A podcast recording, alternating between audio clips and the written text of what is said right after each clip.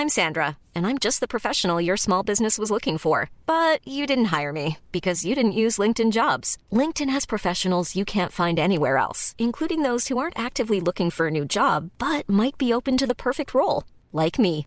In a given month, over 70% of LinkedIn users don't visit other leading job sites. So if you're not looking on LinkedIn, you'll miss out on great candidates like Sandra. Start hiring professionals like a professional. Post your free job on linkedin.com/people today.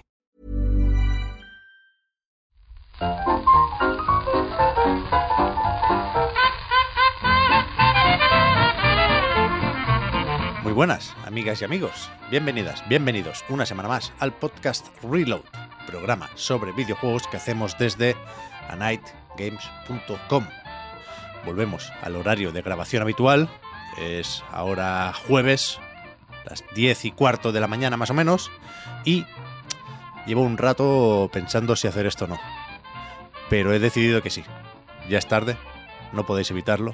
Así que... bueno, ¿cómo están los máquinas? Lo primero de todo. ¿Qué tal estáis? Marta, Oscar, Víctor.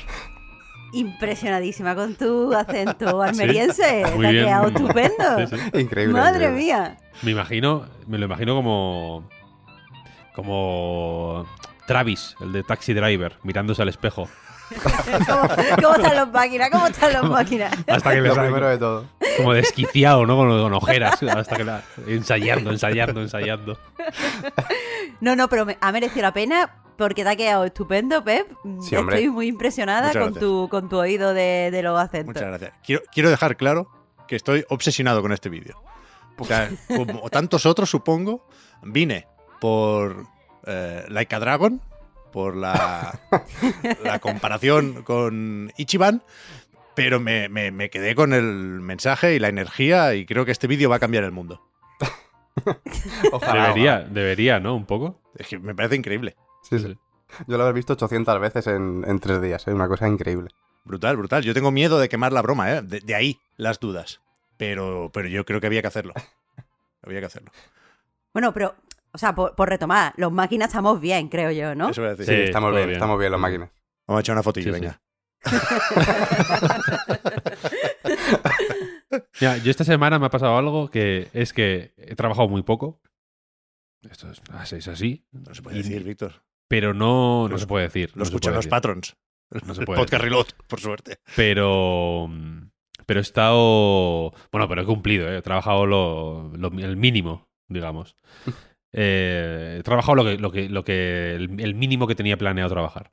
Bien. Pero la cosa es que se me ha cruzado en el camino un, un videojuego, un juego de vídeo, que me ha tenido obsesionado. Y que me parece un. De momento, el, el GOTI para mí. ¿En serio? Sí.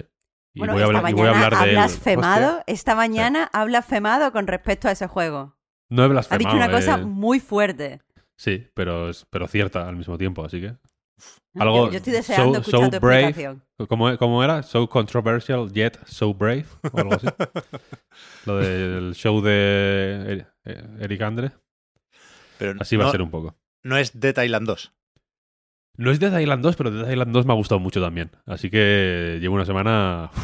¡Uf! Tienes ganas de hablar de juegos, ¿eh? ¿Habrá alguno más?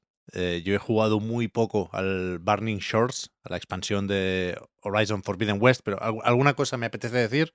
Oscar ha estado con el Mage Seeker, Marta con el Wild Frost, así que tenemos un montón de juegos para comentar en la segunda parte o la segunda mitad del podcast.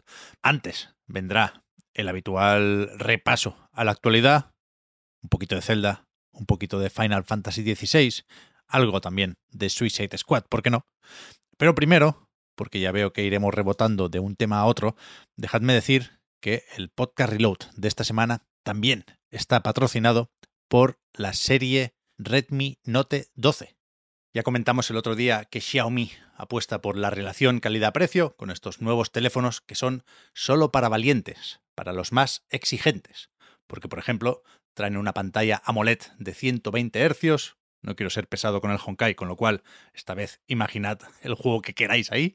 Y, importante, si la clásica enzarpada de antes de salir de casa te deja con la batería temblando, aquí lo vas a poder solucionar enchufando el dispositivo solo un momento, porque viene con carga rápida de 33 vatios, que de hecho es de 120 vatios en los Pro Plus.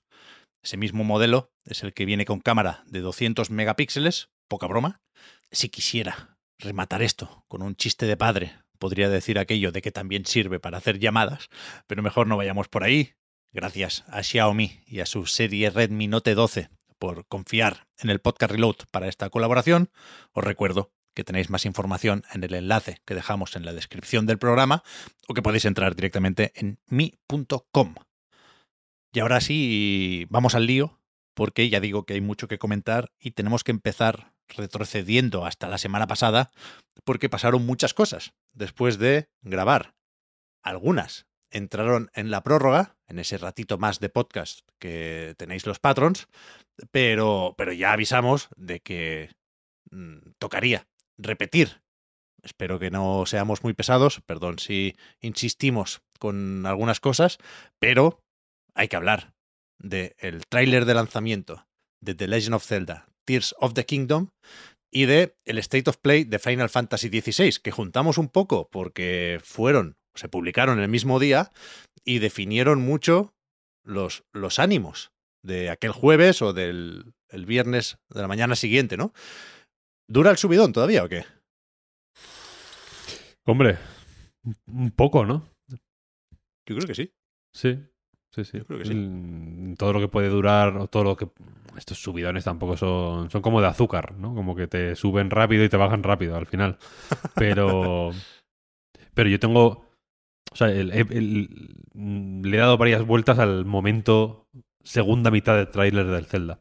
Porque a mí me estaba pareciendo un poco flojete, un poco lento, un poco. eh, bueno. Me mola más lo que. Yo qué sé. Me molaba más lo que habíamos visto ya. Hacía, hacía nada, además. Y de pronto. Mm, la segunda mitad del tráiler fue como. ¡Wow! Increíble. La música eh, es lo mejor que me ha pasado en la vida. Se está comentando mucho, ¿no? Que si he visto noticias escritas y publicadas sobre esto, que si te metes en la página oficial japonesa de Tears of the Kingdom, está el, el reproductor y puedes escuchar la música sin sonidos, ni gritos, ni espadazos encima, ¿no? Y, y yo me la he puesto unas cuantas veces, sí. Bueno, como para no. Sí, sí. ¿Y, los y, y los máquinas? ¿Qué, qué os parece? La... lo del Zelda. Yo estoy Pues igual. a mí me a mí me moló también la segunda parte más. También creo que, que es mejor. Se ha comentado más, ¿no? Lo de que la segunda parte del trailer es mejor. Pero eh, decía la semana pasada que a mí me, me pareció muy potente. eh, eh, aun cuando no estamos en la primera, en la primera mitad del vídeo, quiero decir. Un momento en el que Link simplemente está con la, para- con la parabela y cae al páramo. E- ese momento a mí me gusta mucho, sobre todo porque me recuerda mucho a Breath of the Wild, a lo mejor de Breath of the Wild, que es, eh, pues eso. eh, pocas veces me teletransportaba, ¿no? Creo que era un poco la gracia. Pero al hecho de mm, irte a una torre, tirarte, de la torre con la parabela y caer en el prado y ver todo lo que tienes eh, nuevo por, explorar, ¿no? A mí eso me parece muy guay. Luego en la segunda parte también hay cosas muy interesantes y muy misteriosas, ¿no? Sobre todo, a mí me, lo que me gusta también de este es el halo que tiene como mucho más místico, ¿no? Mucho más de misterio. Que aparece Sidon, ¿no? Cosas como, como esta, ¿no? De- del, Breath of the Wild, que al mismo tiempo ni siquiera está en Breath of the Wild. En teoría es de 100 años antes de lo que ocurre en Breath of the Wild. Entonces, hay muchas, eh, como muchas preguntas en el aire, ¿no? Y, este tráiler reafirma un poquito eso y, y eso me, me mola bastante. Sí, comentamos eso, ¿eh? Yo durante la primera mitad del vídeo estaba o llegué a estar incluso preparado, mentalizado para ser un poco hater. Que ya me dirás tú, ¿eh? Hay que, que poner mucho de tu parte para quejarse de Tears of the Kingdom. Pero la segunda mitad me desarmó por, bueno, por las cinemáticas, por esos misterios, estoy de acuerdo, Oscar, que, que apetece descubrir, pero al mismo tiempo yo estoy tan cómodo con, con el hype de Tears of the Kingdom que ya paso de especular. Es decir, eh, el tráiler quiere eh, que te preguntes qué pasa con el brazo de Link, qué, qué hace Ganon, porque es así. Hay gente también que está un poco horny con Ganon. Ah, El Cirs, el Cirs. Estamos, esta- estamos en esas, ¿eh? Pero que, que yo no quiero hacerme más preguntas. Yo, yo estoy ya simplemente eh, con las ganas, una vez más, de criogenizarme, como hacía Carman, esperando la Wii, hasta el, hasta el 12 de mayo. Me parece muy, muy, muy bueno este tráiler. Y fíjate que a mí lo de combinar objetos y construir barcazas y Lo de atravesar techos sí me mola. Pero, pero la presentación de las mecánicas que hizo Onuma me gustó, pero tenía más o menos claro que, que esto no es para mí. Pero en cambio, las partes de acción del tráiler sí me, me entraron súper bien. Lo que comentabais de tener colegas que te ayudan en el combate. Creo que, joder, no, no lo esperaba, lo hemos visto en muchos juegos, ¿eh? En los vídeos promocionales recientes de Star Wars Jedi Survivor también se da eso y, queda muy bien en este tipo de tráileres. Pero no, no contaba con verlo aquí y efectivamente me, me gustó muchísimo más allá de las implicaciones que tiene para la historia, ¿eh? Pero, pero vaya, que es, que es increíble y va a ser legendario, jeje, el, el 12 de mayo. No, Pero Pico, pico, pico máximo de ganas de Tears of the Kingdom, que ya es decir, ¿eh? Pues joder, preguntabas tú antes si nos du- eh, duraba el subidón y yo en, el- en la prórroga de- del podcast pasado estaba hiper eh, en, eh, en ese subidón, estaba a tope, estaba tonta, no, no hacía... eh, no, daba, no daba argumentos racionales, pero voy a decir que se me ha pasado tras el Indie Wall, específicamente porque me he dado cuenta que nadie sabe hacer tráiler. O sea, en la industria del videojuego hay una persona que sabe hacer tráiler y estaba haciendo el tráiler de Tears of the Kingdom. Y todas las demás personas no saben. Así que ya ahora no quiero ver ningún evento nunca más. O sea, Hideo, Ko- ahora- Hideo Kojima, aparte. bueno, Hideo Kojima. Hideo Kojima sabe hacer unas cosas específicas que es dejarnos con misterio y dejar que la gente especule. ¿Eso hace un buen tráiler? No lo sé. Yo creo que el tráiler tiene que ser una experiencia eh, cerrada en sí misma. Que no quiero empezar con estos debates filosóficos alrededor de qué simboliza cada parte de la- del marketing de un producto, pero me, ahora eso se me ha revenido, se me ha revenido. Estaba tan a tope porque me pareció el tráiler tan bueno, tan sentimental, eh, tan épico en el buen sentido. eh, todas las cosas buenas tenía ese tráiler. Y después, eso, me da cuenta que a partir de ahora todos los trailers que vea van a ser una mierda y ahora los odio. Alguno bueno habrá. Pero, pero coincido, o sea, a mí el, el efecto que va a tener Zelda va a ir más allá de, de estos vídeos promocionales, ¿eh? Entiendo lo que dices, Marta, pero espérate a que pase lo mismo con el juego. Bueno, ya lo sé, es que eso me atormenta. Me atormenta por las noches. Voy a jugar ese juego y ahora voy a odiar los videojuegos otra vez. A mí me, me, ha, me ha pasado que he visto en Twitter, por ejemplo, a mucha gente, después del tráiler, que trabaja en videojuegos, que está trabajando ahora mismo en, en juegos muy esperados y que están por salir en los próximos meses o, o que están anunciados para 2023, eh, hablando con una efusividad de, de Tears of the Kingdom que, pe- que, que- que pienso, es que seguro que muchos de ellos no, no conseguirían hablar de esa manera tan efusiva de sus propios juegos. ¿Sabes? O sea que eh, eh, es un. Yo, ent- yo entiendo un poco, fijaos lo que os digo, incluso a la gente que le da rabia. Porque es un sentimiento tan. eh, ta- tan poderoso y tan. insidioso en el buen sentido. ¿Cómo es esa palabra? Algo insidioso pero bueno. Algo que se, que, que se te mete por dentro. Que, es, que, te, da, que te da efectivamente eh, lo que decía Marta, vaya, un subidón que te impide pensar de manera racional. Es que me- a mí ya me pasó con el anterior, quiero decir, que, que, que parecía que me había dado un ictus cuando, cuando os lo estaba comentando por el line, porque es que no podía pensar. Era, era todo como palabras. Mi, cerebro estaba como peleando para expresarse. Uh, uh, Como escribiendo palabras que. para ver. Para ver, como llama- llaman- pidiendo auxilio, en plan, por que alguien me entienda, porque no puedo, no puedo mm, decirlo de otra manera más mejor articulada o más coherente, ¿no? Es una movida bastante, bastante loca. Es una, es una bola de nieve también, ¿no? Como ves a todo el mundo, a mí me pasa al menos, como a, a mí me emociona, ¿no? Y de pronto miro miro en el Discord y veo que la gente está emocionada también, veo- miro en el Twitter y veo que la gente está comentando cosas que no había visto y está emocionadísima también y se forma una bola de nieve que me que, que que no es que me arrolle, sino que me meto yo en ella. Es como, venga, vamos para allá, a tope. Es que exact- exactamente eso es lo que estaba yo diciendo, que es que en la prórroga que, eh, anterior estaban Pep y Oscar como, bueno, este momento en concreto es fantástico porque me sugiere no sé qué, así como, como dando excelentes opiniones, y yo estaba como tú con el listo y con el, "Uh, uh, uh, uh, el cerda, increíble, que la- a, a tope con la bola de nieve. Lo que pasa es que, que, que no sé, que, que en algún momento para eh, Víctor y te das cuenta que, que la vida es súper triste. La vida aquí en los videojuegos. Y todavía no tenemos. Es que, es que, es que como todavía no lo tenemos, no sé, no sé. Yo creo que como no has jugado todavía al mejor juego del año, eh, posiblemente Víctor, notes. eh, Estás ahí con los baits. Va a ir soltando perras. Estás ahí con los baits. Poco a poco voy a Desde esta aprovechar. mañana que te has levantado, colega. Voy a aprovechar todas las oportunidades que, que pueda. Pero posiblemente tengas ese vacío, simplemente. Y, y como, y como en un puzzle tipo Sokoban, vas a tener que mo- ir moviendo piezas hasta, hasta llenar ese vacío. Sea, sobre Zelda, yo creo que es, que es importante dejar claro eso, ¿eh? que, que hay cosas que te salen de dentro y que es verdad que con otros juegos puedes controlarte un poco más, ¿no? Porque no, no ganamos nada sacando conclusiones precipitadas, hay que probar los juegos idealmente antes de, de hablar sobre ellos, ¿eh?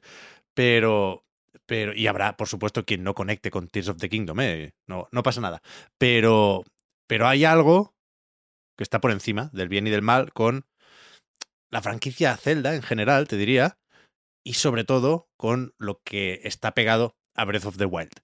Y lo digo porque, joder, horas después de la publicación de este tráiler, vimos un State of Play dedicado única y exclusivamente a Final Fantasy XVI. Cuidado, que este también tiene nombre y apellidos. Y, y a mí no se me ocurre cómo se puede hacer mejor una presentación de Final Fantasy XVI, creo que estuvo muy bien. El State of Play, que estuvo Yoshida contando sus movidas con, con mucha gracia. Y creo que pinta muy bien el propio juego, ¿eh? Más allá de lo que cada uno pueda pensar sobre el sistema de combate que es cada vez más alejado de- del tradicional sistema por turnos. Yo no me voy a quejar de este hack and slash diseñado por uno de los diseñadores de Devil May Cry 5. Me pareció impresionante todo. Y aún así, cuidado. Por supuesto, hay que esperar a ver qué dice ese Final Fantasy XVI, a ver qué dice Starfield, a ver qué dicen eh, algunas posibles sorpresas durante lo que queda de año, ¿eh? Pero, pero aunque ya digo, no debería decir esto, creo que es, que es evidente, que no hace falta decirlo al mismo tiempo, que Tears of the Kingdom, si no pasa nada raro, es, es favorito. En todo y para todo. Y que, que es algo que hay que analizar, vaya, también. El fenómeno. No sé, no, no se me ocurre de nuevo una palabra más, más apropiada. Pero, Tú sí que eres un fenómeno. pero El que- máquina. que- el máquina. ¿No? Que, que es muy difícil, muy, muy difícil ser más importante de alguna forma que Tears of the Kingdom. Creo, ¿eh? Por lo, por lo que hemos visto. Sí, yo por eso creo que, que es más fácil em, como haberte olvidado un poco más de, de Final Fantasy que de, que de que del Zelda una semana después. A pesar de que, como decías, fue una buena presentación, también, bueno, influye evidentemente que queda menos para Tears of the Kingdom. Pero el, el, el State of Play como State of Play también me pareció eh, muy bueno, sin que se pueda sacar ningún titular específico, en realidad, ¿no? De, de ese, de, de ese evento.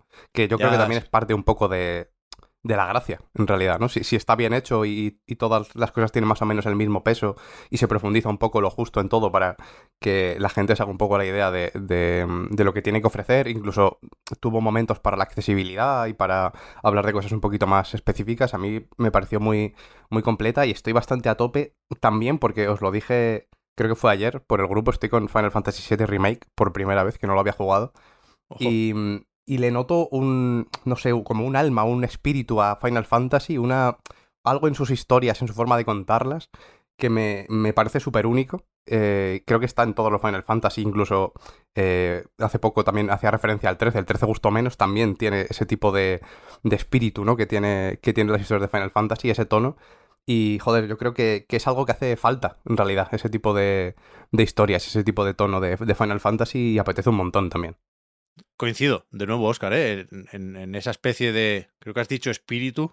Sí, yo creo que hay algo de, de orgullo también, que no siempre sale, ¿no? Porque hay dudas. Square Enix, o sea, es una cuestión de actitud, y ya sé que no, no vamos a llegar a nada hablando así de los juegos, ¿eh?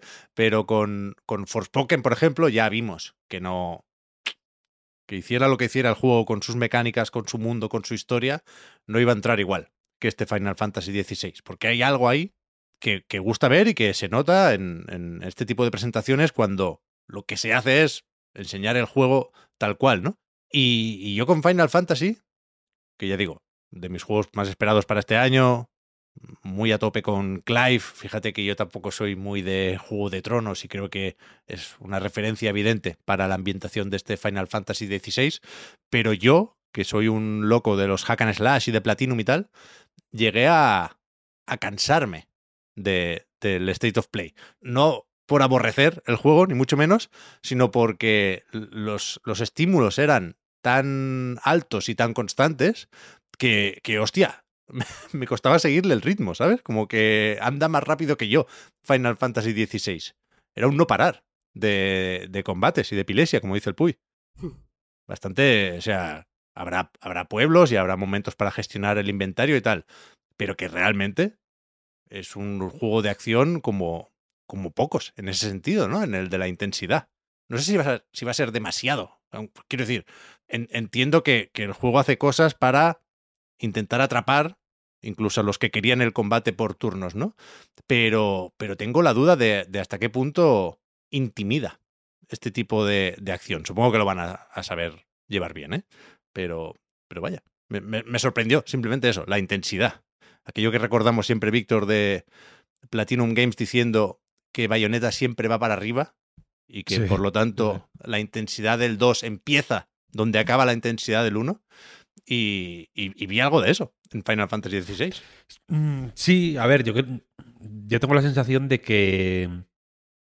O, o la, no sé si la sensación o la esperanza de que tienen que hacer cierto énfasis en, en el combate, en este caso, porque sí, Final Fantasy cada vez es de una manera y, los experimentos en esa dirección son parte de su ADN, digamos, pero yo creo que aquí el cambio es más pronunciado o más... O, o, es de los que se van a notar más.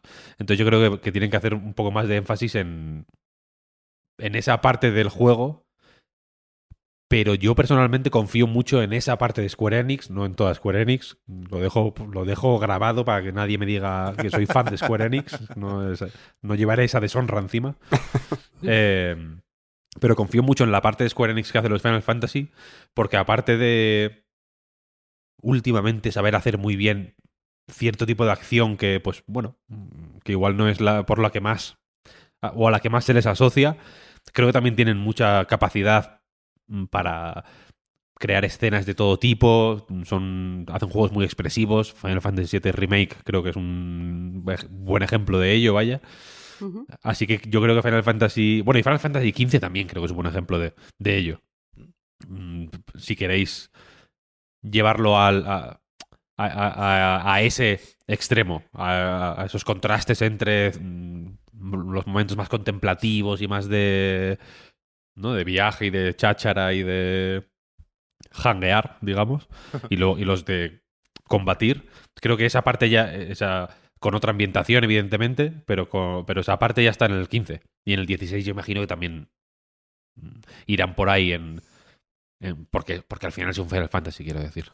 Está claro, está claro. A ver qué pasa con la demo, ¿eh? Que yo esperaba poder jugarlo después del State of Play. No, no fue así, pero ahora hay un... ¿Cómo lo llaman?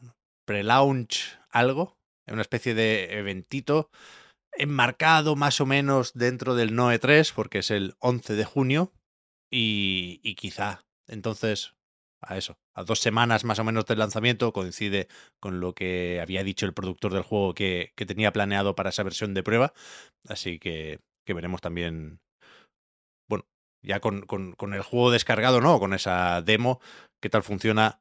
Ahí va mi otra duda.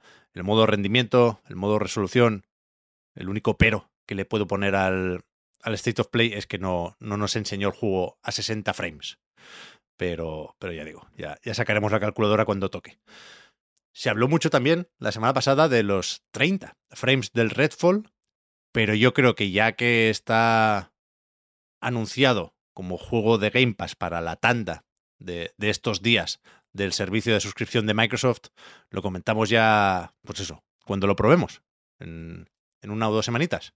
Yes. Yo creo que es una liada, ¿eh? Cuidado, no, no, no, no intento excusar ni ocultar nada. Yo creo que es un problema más o menos grande que salga este juego sin modo rendimiento, estando la promesa del modo rendimiento para más adelante, ¿sabes? Que han dejado claro que no es algo imposible de hacer, es algo que no han tenido tiempo de hacer. Y creo que soltarlo así implica una serie de, de problemas. Pero bueno, ya, ya lo hablaremos.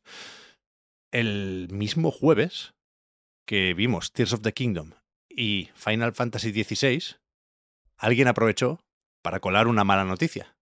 Durante, durante esa fiesta de los videojuegos se oficializó ese retraso para Suicide Squad Kill the Justice League, que todos esperábamos, lo había adelantado Jason Schreier, pero que quizás sorprendió por, bueno, lo lejos que queda la nueva fecha de lanzamiento. Esto tenía que salir el 26 de mayo, en un mes, y saldrá, eso dicen, el 2 de febrero de 2024, ¿eh? Falta todavía, ¿eh? Ya, ya, es súper, súper sorprendente. Normalmente cuando ha- hacen un retraso en una fecha que es tan inminente, es un retraso de un par de meses. Claro, el, el problema aquí, entre comillas, a falta de tener toda la información, es que es un retraso muy grande como para solo pulir el juego, pero es un retraso insuficiente para cambiar el juego, ¿sabes? Para que deje de ser un juego como servicio, para que deje de eh, recordarnos eh, eh, esa forma un poco torpe de enseñarlo en el anterior State of Play y que, aunque no se aclara desde Warner y Rocksteady, por supuesto, se sospecha que es el motivo de este cambio de, planes, ¿no? Sí, sí que en teoría eso se hablaba de, que podría retrasárselo hasta finales de año, que tendría un poquito más de sentido por eso, por el punto incómodo en el que se queda de suficiente tiempo como para que no dé tiempo a, a, pues eso, a, cambiar realmente las, las cosas por las que se quejó más la gente con el State of Play, porque desde luego pulir errores, que sí que es lo que, pues eso, lo que se, se da por hecho y evidentemente habrá, eh, como que no se espera que, tarde tantísimo, no sé, yo creo que eh, no, hay, no hay muchas esperanzas con este, ¿no? Independientemente del retraso o de, o de lo que hagan, si lo hubieran sacado ahora mismo, yo creo que... Mira, yo de hecho, ya os digo, firmaba porque saliera mañana, quitarlo de encima y seguir con nuestras vidas, la verdad. No hay esperanza. O sea, yo es ¿Qué, que... qué- qué esperanza va a haber, Pep? es que no, lo digo porque yo todavía tengo un poco de ganas. Todavía... Súper, de verdad. ¿eh? Claro, pero, pero, pero no por que confíe en lo visto del juego, sino porque no puedo olvidarme de, de, de los Batman Arkham. Creo que no, no pueden haber pasado de 100 a 0 de esta forma tan loca. Entonces, no sé, eh, no sé cómo explicar estas ganas.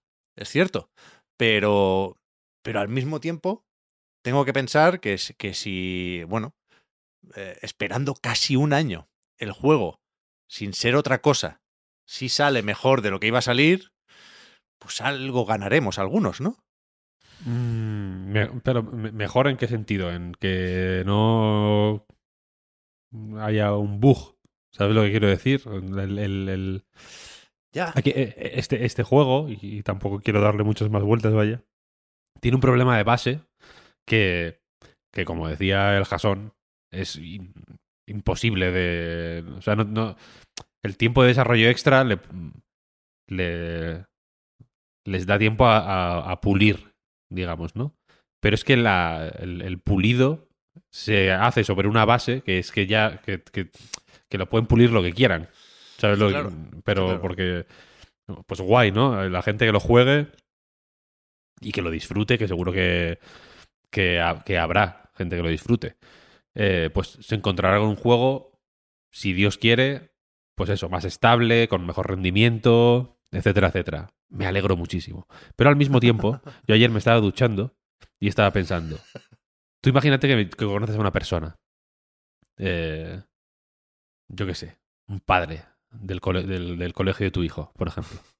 O, o, o entras a trabajar en un... O, o conoces... O, o- o- yo qué sé. eh, conoces a, a Quentin Tarantino, por ejemplo. O a un director de cine que te guste mucho o a un músico que te guste mucho, por ejemplo. ¿No? Y... Y vas hablando con él, vas hablando con él y descubres en cierto momento que, que ha jugado 550 horas a Suicide Squad y que, y que, ha- y que se ha gastado muchísimo dinero en desbloquear, yo qué sé, una bandana para Boomerang Man, por ejemplo. Es una debilidad de carácter que no, que, que no, que, que no puedes vivir con ello. ¿Sabes lo que quiero decir? Tú luego te pones Once Upon a Time in, in Hollywood y piensas, ¿qué coño está pasando aquí? ¿Qué, qué- ¿Cómo ha hecho este- ¿Por qué ha hecho esta persona esto? ¿Sabes? O imagínate que conoces eh, al director de la Orquesta Sinfónica de Viena y te dice, no, no, sí, jugué- llevo, ahora llevo 1100 horas, estoy esperando la temporada 4, ahora a ver si me desbloquean. ¿No? Que le han puesto unas orejas así de gato para el, el el hombre tiburón este. Eh, estoy a ver si me tropea. Pues, pues, pues eh, evidentemente es horrible. Es como ver al Dalai Lama besándose con un niño, tío. No, no, no, no, no gusta, tío. Te incomoda y no, y no está bien. ¿Sabes lo que quiero decir? Eh, Y, y ese problema, esa sensación jodida, que evidentemente la he exagerado un poco para efecto cómico, pero, pero, es, pero es así. ¿Sabes lo que quiero decir? No, no es un juego que parezca preparado para apasionar de, de- de esa, de esa manera, ¿no? Eh, pues, bueno, es que eso, eso no se lo van a quitar de encima. Y, y, y- y aquí, la- para mí, la historia guapa está en cómo están llevando este año la gente de Rocksteady. Porque tiene, tiene que haber un ambiente de pantano ahí en el estudio Pues total. acojonante, Hace, sinceramente. hace, hace relativamente poco que se marcharon unas cuantas figuras importantes del estudio, ¿lo recordáis? Algún fundador, seguramente. Y, y claro, yo, yo pensé eso, el equipo puede asumir ese cambio con relativa facilidad si, si, si tiene a la vista la línea de meta, ¿no? Como se suele decir. Eh, pero, pero ahora es que se ha alejado mucho la línea de meta. Y vete a saber si han sido generosos con, con este plazo contando con que se va a ir gente del estudio, con que van a tener que hacer cambios no solo en el juego, sino también en el equipo de desarrollo. Y, sí, sí, eso será importante, desde luego. Pero yo, yo no sé ¿eh? qué, qué se puede hacer y qué no en estos 10 meses. Intuyo que convertir esto en una experiencia cinematográfica single player, no. Pero quizás diferenciar un poco más a los personajes, cambiar las habilidades, que alguno no pegue tantos tiros, que sea un poco más definido su, su papel, entendido como clase en este tipo de juegos. Que razone No, con no los lo sé, enemigos, lo que sé. intente que hable con los monstruos. no, no, no, no puede ser solo para cambiar el plan de marketing y para pensar una forma nueva de intentarnos colar el juego. Porque, porque si haces esto, lo mandas a octubre. Lo que decía Oscar. Pero, pero es muy raro, es muy raro lo que está pasando aquí. Yo lo voy a jugar. Está bien, no, está bien, me parece bien. Creo que es una. Todo el todos tenemos pequeñas ideaciones no autodestructivas de vez en cuando. Nos va, va bien para equilibrar. O sea, a mí lo, lo- lo que decías antes, Víctor, de, de- de- del qué dirán o qué, pensarán, ahí nos expusimos ya con el Babylon's Fall. No, Pero mira, el Babylon's Fall, el- evidentemente lo hicimos. sin problema. ¿eh? Sí, sí, pero lo hicimos de una manera irónica, como medio de coña, para ganar risas, básicamente, ¿no? Porque nos debemos a nuestro público. Pero no es una cosa que, que nadie lleve con orgullo. Desde luego no ganas puntos, no ganas Street Cred jugando al Babylon's Fall, ¿sabes? No es como, mira, mira que, ¿no? Este juego incomprendido que solo juegan estos dos payasos, pero que en realidad es la hostia tal. No, no, no, es una basura evidentemente y jugamos por las risas. Y, Sí, sí, y- sí.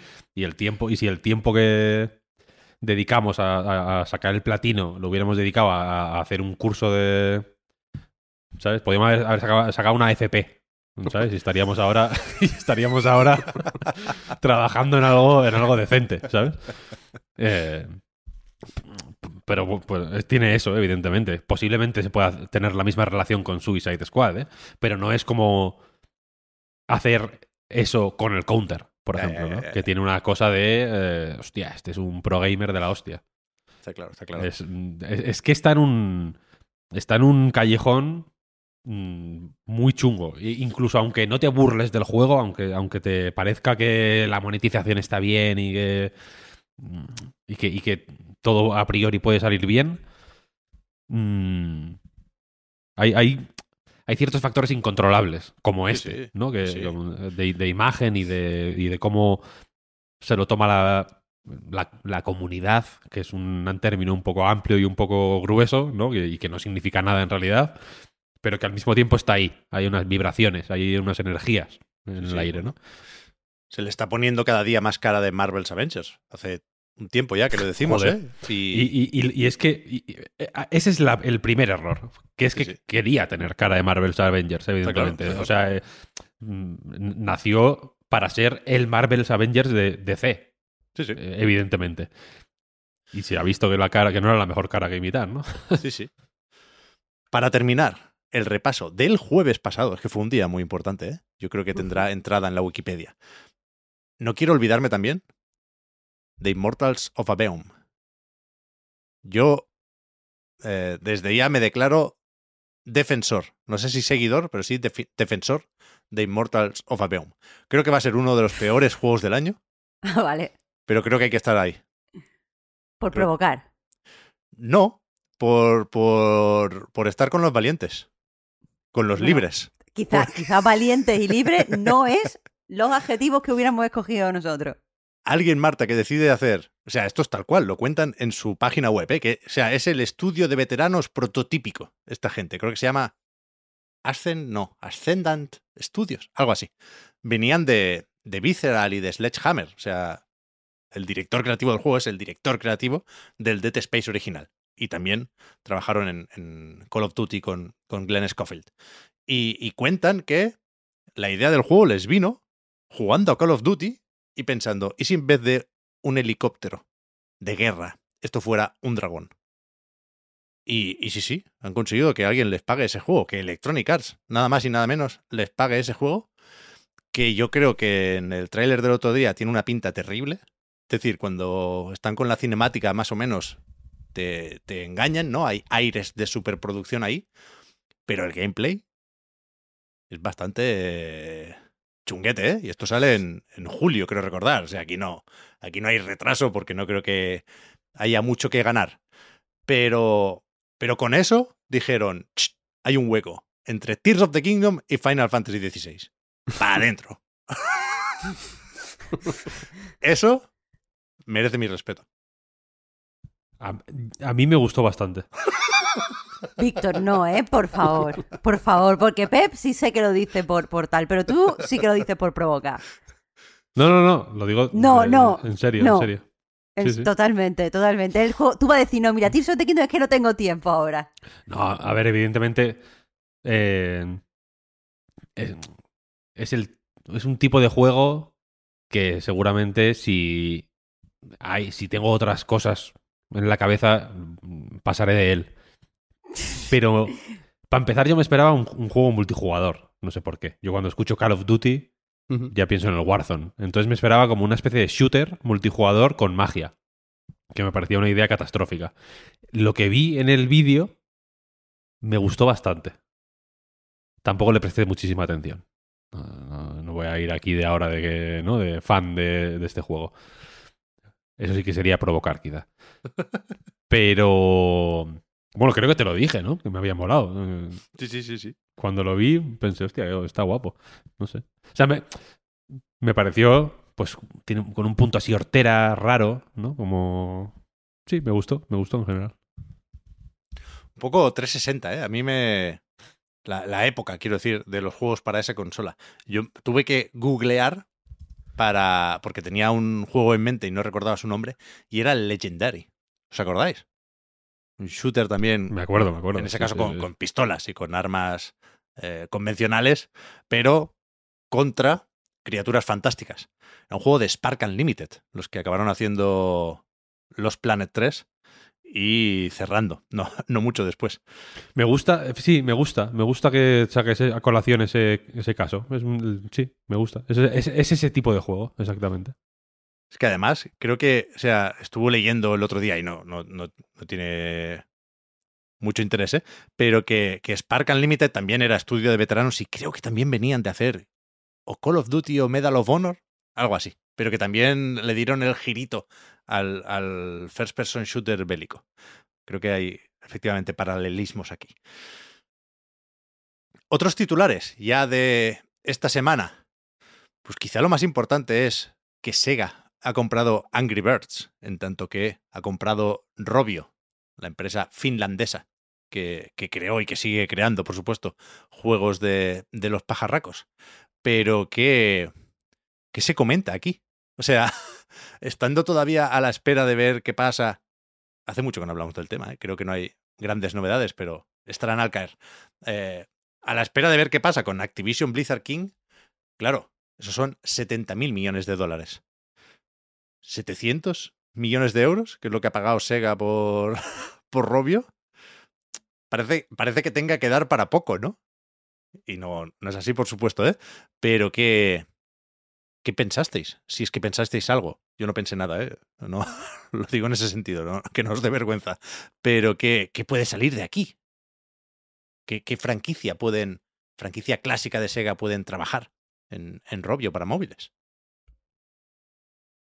Qué pregunta más específica, es que no lo sé. Bueno, no, pero no, no, o sea, era, Colega, es que no. he, he- he puesto, o sea, he, he lanzado varias preguntas para que respondáis eh, la que os apetezca, si es que os apetece responder alguna. No, no, no, no pretendo adivinar la franquicia, ¿eh? Pero da igual, o sea, no puede dar igual. ¿Responde eso a tu pregunta?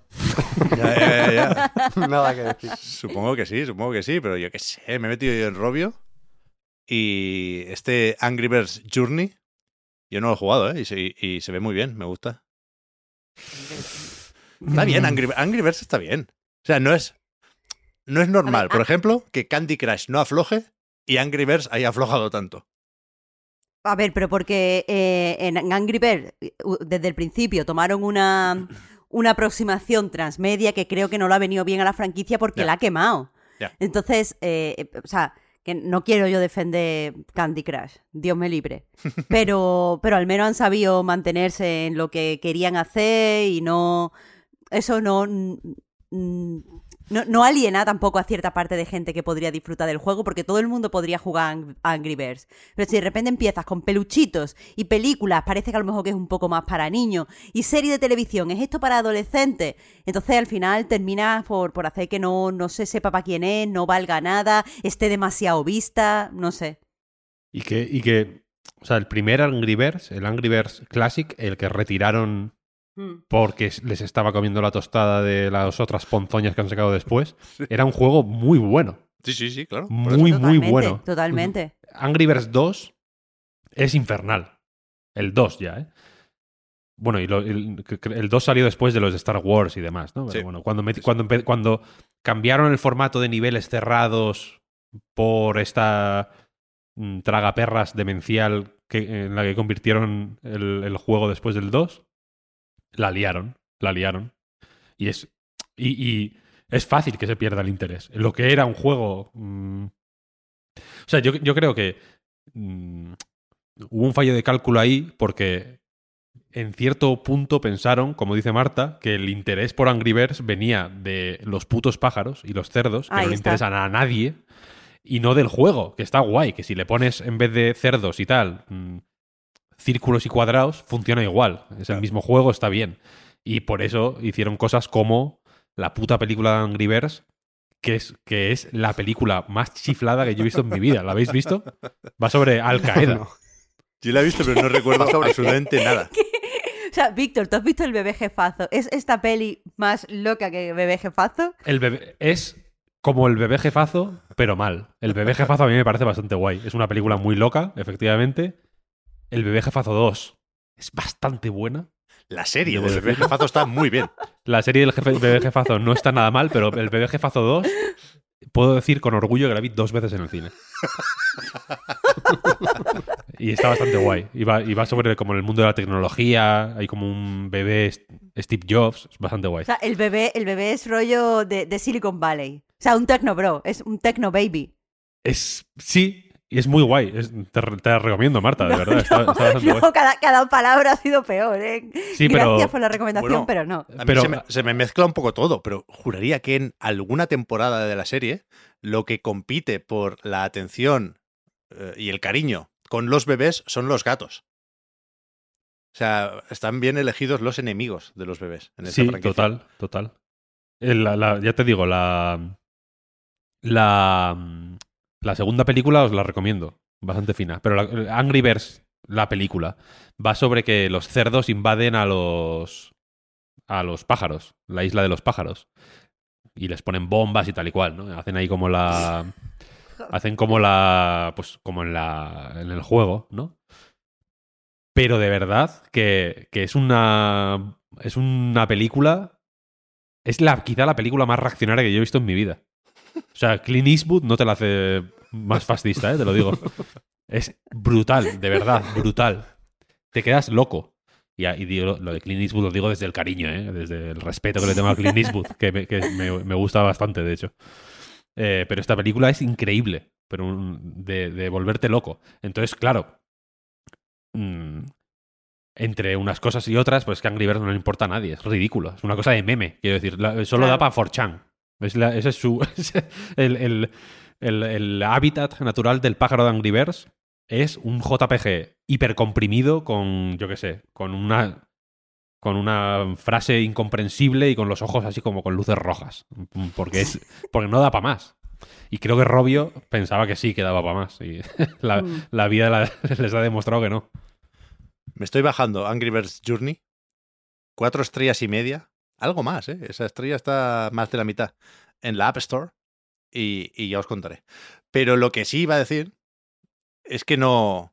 Que, que, que vuelve a quedar claro que yo no, no entiendo cómo funciona la industria cuando lo que toca es comprar cosas. ¿Sabes? No, no me entra en la cabeza que Robio, estando como está Angry Birds, ¿vale? Cueste, si lo pasamos todo a dólares, creo que eran 775 millones. Y Scooply cueste 5.000 millones. Supongo que Sega eh, no negocia igual que el fondo de inversión saudí, pero, pero, pero hay, un, hay un punto de buena compra. O sea, de, bien Sega ahí. A ver, comprado barato. no lo sé. Han sabido negociar. Yo creo que lo han No hecho lo bien. sé, tú, tú, tú en realidad sabes mucho más de esto que nosotros, pero una cosa que tenemos que, dar- que, tenemos que, que entender cuando estamos hablando de Scopely es que eh, tiene muchos estudios en muchas partes que son relativamente interesantes de Europa, tiene muchos empleados y ya sabemos que muchas veces cuando se compran estudios lo que se está comprando en realidad es el talento y unos supuestos equipos que ya funcionan bien solos y aparte tienen cesiones de un montón de, de IPs, porque si no me equivoco, trabajan con Disney, trabajan con Paramount, trabajan con tal. Y esa, y esa, o sea, esas IP ya las tienen ellos para trabajar. Entonces estás comprando el potencial de poder hacer un juego de Disney, o el potencial de hacer un juego de Star Trek, o el potencial de hacer un juego de Star Wars. Está claro, está claro. Está claro. Eh, y claro, eso no es el caso de, de Robio, que si no me equivoco, no son dos estudios, o sea, no tienen como dos sedes nada más. Bueno, abren ahora en Barcelona, ¿no? Esto lo comentamos hace poquito. sí, o sea, pero todavía no está. Puedo ir en patinete a trabajar para Sega, Marta. Ya veo. Cuidado, ¿eh? Pero, entiéndeme. pero sí, sí, que es cumplir. O sea, que es mucho más grande de lo que yo sé imaginarme, ¿eh? Eso no lo dudo. Pero creo que, que está un poco alterado el mercado. Hasta ahí llega mi, mi capacidad de análisis. Porque al final, eh, cuidado, lo que se está aquí especulando es cuánto valen estos equipos. O sea, se están comprando, eh, pues, mm, mm, como mm, máquinas de producción humana. Los Y- máquinas. Los, y- ma- los máquinas, los máquinas.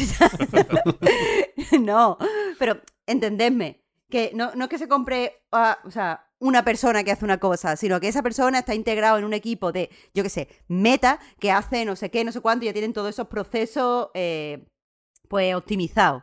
Y entonces se está comprando sobre eh, la hipótesis de que toda esa gente se va a quedar ahí, de que toda esa gente va a seguir funcionando al mismo nivel en otro proyecto que no es el que están trabajando. eh, o sea, en una serie de, especulaciones que, mm, como, como lo que tú dices, Pep, eh, es, es totalmente. O sea, no, no es que el mercado esté mal, es que este mercado es imaginario. Entonces. Eh, por eso creo que están estas diferencias, porque estás comprando sobre. lo que estás en realidad es apostando. Apostando que todos esos estudios se van a mantener, todos esos equipos van a seguir ahí, todo ese talento no se va a sentir mal por el proyecto y se va a ir. Estás eso. E- Es una apuesta. Está claro, está claro. Pero cuando, o sea, cuando está Sega de por medio, me sale, perdonad, eh, darle más vueltas al, al asunto.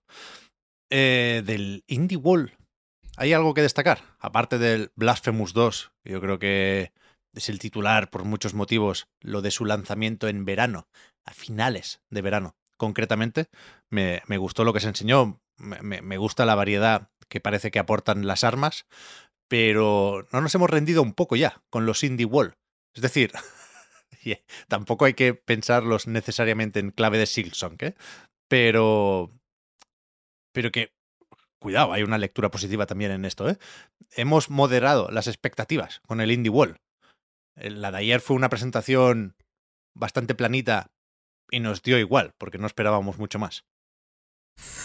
No sé si, si estoy cómoda evaluando pues el evento en estos términos, que he sido la primera que en la entrada he dicho que todos los trailers están mal y que no sé qué. Pero ahora hablando en serio, eh, no me gusta evaluarlo en esos términos porque ten en cuenta que aquí lo que creo que te está pesando a- eh, en concreto a ti, Pep, es no había ninguna sorpresa. O sea, era plano porque ya conocíamos los juegos. Sí, Pero en realidad no creo que la selección de juegos sea eh, mala y no creo que, que dé la sensación de que no hay indies suficientes o, o- o variados para Switch. Quiero decir, uno de los juegos que más se ha comentado, creo, para mal es Minecos Night Market y no se ha comentado para mal por el juego en sí.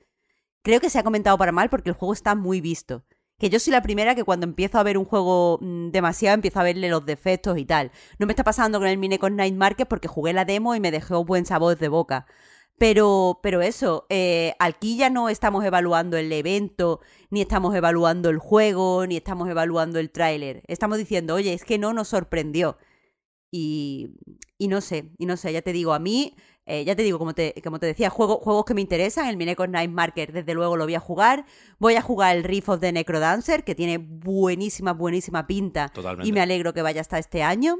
Eh, me interesa eh, el Kills al Calf of Calico, que es un juego de mesa que no lo tengo, no lo he jugado, pero siempre que, que voy a las tiendas de juegos de mesa me parece muy bonito y me llama la atención.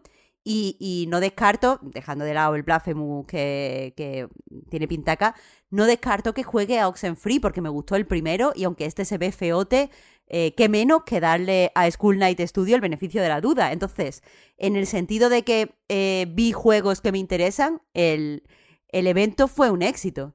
Lo que pasa es que si tenemos todo, si todo tiene que ser algo, como tú dices, con entrada en la Wikipedia y pum, se hizo tal anuncio enorme, o de repente las sorpresas que ya podíamos jugar, no sé qué, bueno, no sé, creo que son unos términos injustos en realidad. Sin duda, ¿eh? y, y con este tipo de presentaciones me cuesta especialmente ver lo que es justo y lo que es injusto.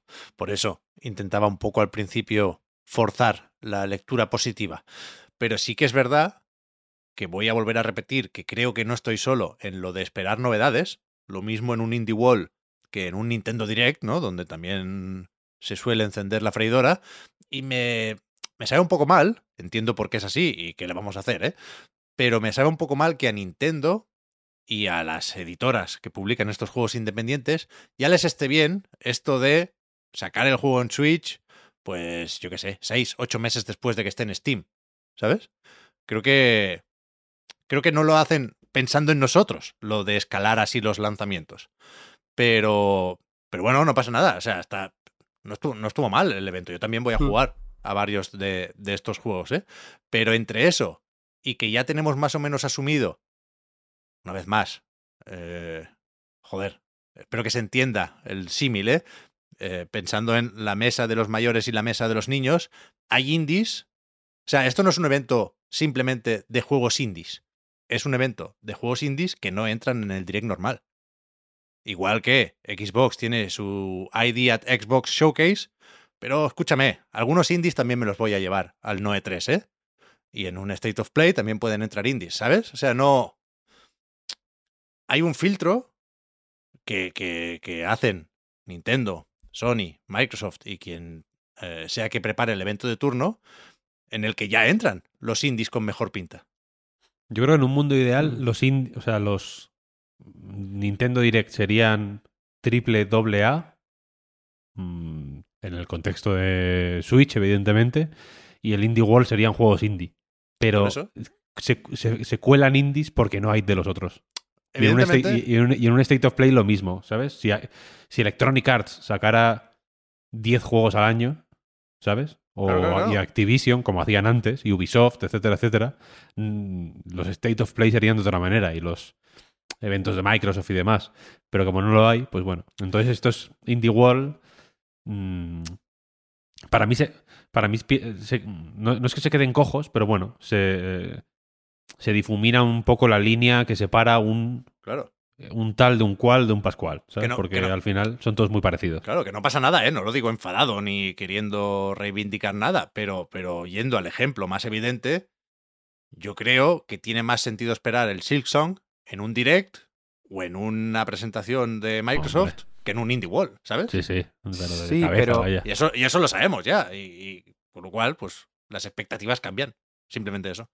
Sí, pero yo no creo que vaya exactamente eso de la calidad necesariamente del juego. Al final, eh, yo creo que el, el direct apunta a impactar y a sorprender en general con cosas ya conocidas o con otras de estudios que ya conozcamos. Al final, eh, remite un poco a la cercanía, ¿no? Al saber un poco de qué, me de qué nos están hablando. Yo creo que el Indie World tiene expectativas totalmente distintas y me parece complicado poder hablar de un Indie World malo porque me parece más personal en ese sentido, ¿no? Que sé que, o sea, tampoco quiero pecar de, de cínico, ¿no? Hay, hay cosas más objetivamente buenas y objetivamente malas.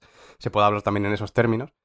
Pero yo creo que el Indie World deja espacio para cosas mm, mucho más específicas y simplemente es eso, es lo que es. O sea, es- esas cosas se enseñan. eh, la mayoría entiendo que también se habrán pasado un, un filtro, o todas habrán pasado un filtro de, de calidad, ¿no? Que, que Nintendo. Que, que Nintendo habrá puesto. Y, y ahí simplemente, pues esas son las expectativas, mostrar juegos más pequeños que, que son más específicos para, para nichos más concretos y bueno, y convencer a quien tenga que convencer. Eh, a mí por eso me parece que es difícil que, de- que decepcione per se un Indie World más allá de, de cuando podíamos esperar eh, el Silksong, ¿no? Que, que decía Pep, pero yo creo que, que, que nos ha servido ya este tiempo para darnos cuenta de que no va de eso el, el Indie World en realidad. Y, Sí, sí, y bueno, ya que eh, lo decía Marta, también voy a decir un par de juegos que justo aparecieron seguidos en el, en el Indie World, que son en el Animal Well, que ya se conocía en realidad, tampoco estoy Yes. descubriendo nada, nada loco, pero el Animal Well pinta súper, súper guapo, la verdad. Creo Muy que eh, salía este invierno, pero no sé si tendría que ser este año, de 2023, creo que sí, creo que era invierno 2023. Y el Crime O'Clock me gustó bastante, también un juego de acertijos y exploración, eh, así lo, lo definían ellos, que, que ya tiene fecha, de hecho, lo dijeron para el, el 30 de junio. Aparte de, bueno, eh, Oxenfree no me interesa demasiado, Blasphemous, pues mm, por supuesto, claro.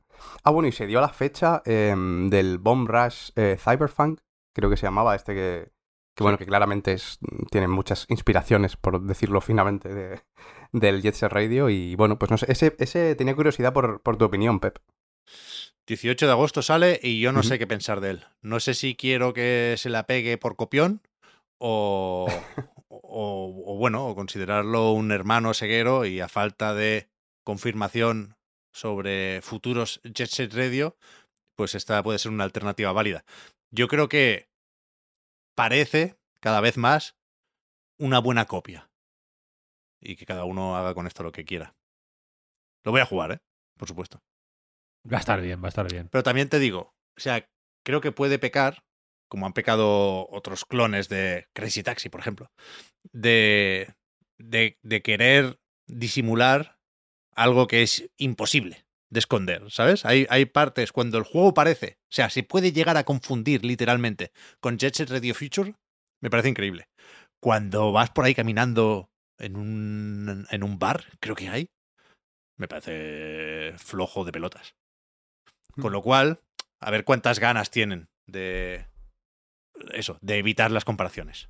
Yo creo que tienen que buscarlas y ser consecuentes en ese sentido. A mí me, me sorprendió, no sé cómo lo visteis vosotros, que lo incluyeran dentro del picadito final, ¿no? A veces sí que es un poco rara la selección de, de momentos en los que meter cada cosa. Es verdad que tampoco es el juego más tocho de, de la historia, ni muchísimo menos, pero yo creo que tiene como más, más peso, ¿no? Más entidad como para ponerle su propio tráiler en vez de en el picadito. Y ya pasó con Inscription hace un par de Indie Walls, curiosamente. La fecha para Switch de Inscription se dio en un picadito que se vio 5 segundos prácticamente.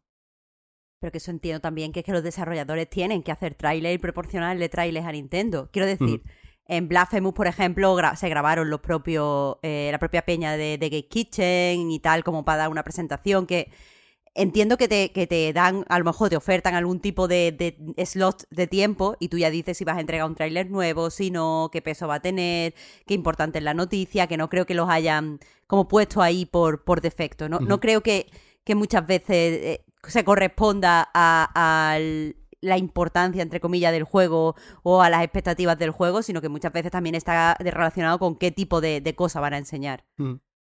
Y con esto, yo daría por repasada la actualidad de la semana, ¿no? A falta de ver que sale a partir de, pues eso, el jueves por la tarde tenemos un eventito de Street Fighter VI, otro de The Division, pero lo que tenemos sobre todo son ganas de contar nuestras partidas más recientes. I'm Sandra, and I'm just the professional your small business was looking for. But you didn't hire me because you didn't use LinkedIn jobs. LinkedIn has professionals you can't find anywhere else, including those who aren't actively looking for a new job but might be open to the perfect role, like me. In a given month, over 70% of LinkedIn users don't visit other leading job sites. So if you're not looking on LinkedIn, you'll miss out on great candidates like Sandra. Start hiring professionals like a professional. Post your free job on linkedin.com/people slash people today. Hi, I'm Daniel, founder of Pretty Litter. Cats and cat owners deserve better than any old fashioned litter. That's why I teamed up with scientists and veterinarians to create Pretty Litter. Its innovative crystal formula has superior odor control and weighs up to 80% less than clay litter. Pretty Litter even monitors health by changing colors to help detect early signs of potential illness. It's the world's smartest kitty litter.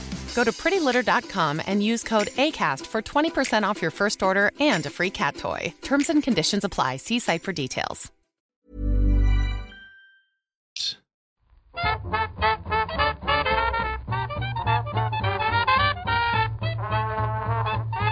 Pues eso, que, que se ha estado jugando estos días por aquí.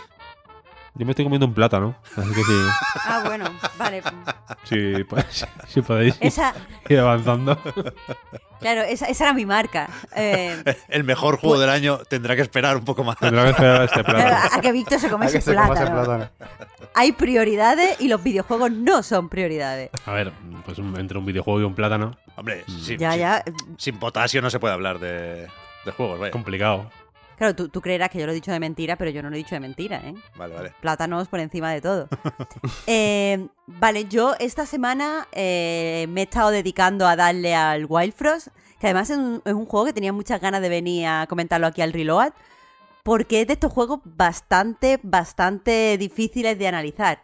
En el sentido de que eh, es evidente que es muy, muy buen juego. Es evidente que, los sistemas están muy pensados para que funcionen entre ellos. eh, la- las cartas, un juego de cartas, ahora lo comento un poco. eh, están creadas de forma que podamos crear sinergias de todo tipo. Pero todo lo que está fuera de eso, desde la curva de dificultad, el tutorial, eh, la forma en la que van, vamos eh, pues accediendo a las mejoras, todo eso que es de, de- de fuera de- del, del deck builder en sí, está muy mal. Entonces, eh, eh, es difícil, es difícil saber lo que pensamos. Eh, Empiezo yo con este, entonces. Por ejemplo, Mm, Yo, sí, sí, por favor, porque yo eh, tengo mucho interés en este. Va, pues eh, Wild Frost, para que no lo tenga situado, es un rock light deck builder, es decir, es un juego en el que combatimos con, cartas, pero en vez de ser como el Slade Spire, que siempre empezamos, pues eh, básicamente con lo mismo, seleccionamos un personaje y tiene su mazo y tiramos para adelante, aquí hay mecánicas de, de rock light, por, lo cual, por las cuales vamos eh, desbloqueando ciertas cosas en el pueblo y antes de empezar eh, cada nueva run, pues podemos eh, de cierta forma eh, hacer unas comprillas, equiparnos, añadir mejoras que, no, que nos vayan ayudando y que vayan haciendo que todo pues sea ba- bastante más fácil. No va solo de desbloquear cartas como en los, en los roguelike. Eh, y como decía, el juego a nivel de deck builder está muy muy bien pensado. Para jugar tenemos que seleccionar un, un líder eh, y este líder pertenece a una tribu. Según la tribu, eh, tenemos un mazo básico que eh, pues puede, mm, o sea, apunta a cierto tipo de estrategia. Hay una tribu, por ejemplo, cuya especialidad es congelar. Ahora, ahora hablo de, de cómo influye eso. Pues su mazo básico ralentiza las partidas congelando los ataques de los enemigos. Otra tribu, su ataque básico es envenenar. Eh, pues, eh, eh, o sea, perdón, eh, maldecir. Pues entonces ya sabemos que lo que vamos a ir haciendo es maldecir a los enemigos de forma que cada vez les afecten más los golpes que les damos. pero después el líder que escojamos tiene unas características concretas que solo le pertenecen a él, que pueden ser cosas como cuando ataca, ataca doble, cada vez que lo atacan, pues desarrolla pinchos y, y entonces va teniendo más y más pinchos y entonces cuando le pegan el enemigo se hace daño o eh, cuando le pegan pues eh, da vida al resto de, o sea, eh, aumenta el HP del resto de, lo, de sus compañeros. Entonces, eso tenemos un líder, ese líder tiene una mascota, el tipo de mascota las vamos desbloqueando, era una de estas cosas que podemos ir desbloqueando, entonces hacer un buen equipo líder mascota es muy muy importante y después vamos cogiendo héroes conforme vamos avanzando, es decir, cuando vamos explorando el mapa, a veces encontramos cofres donde podemos eh, añadir cartas a nuestro mazo, o la tienda donde podamos añadir diferentes eh, modificaciones o cartas o lo que sea a nuestro mazo, pero también encontramos héroes. Y estos héroes pueden ser de la misma tribu de la que estamos jugando o de otro tipo de tribus. Y esto eh, está muy bien porque una vez entendemos qué tribu, mm, o sea, que el, mazo, mazo básico de una tribu a lo mejor funciona muy bien con los elementos de los héroes de otra tribu, pues eh, podemos hacer maravillas con esto de eh, las sinergias.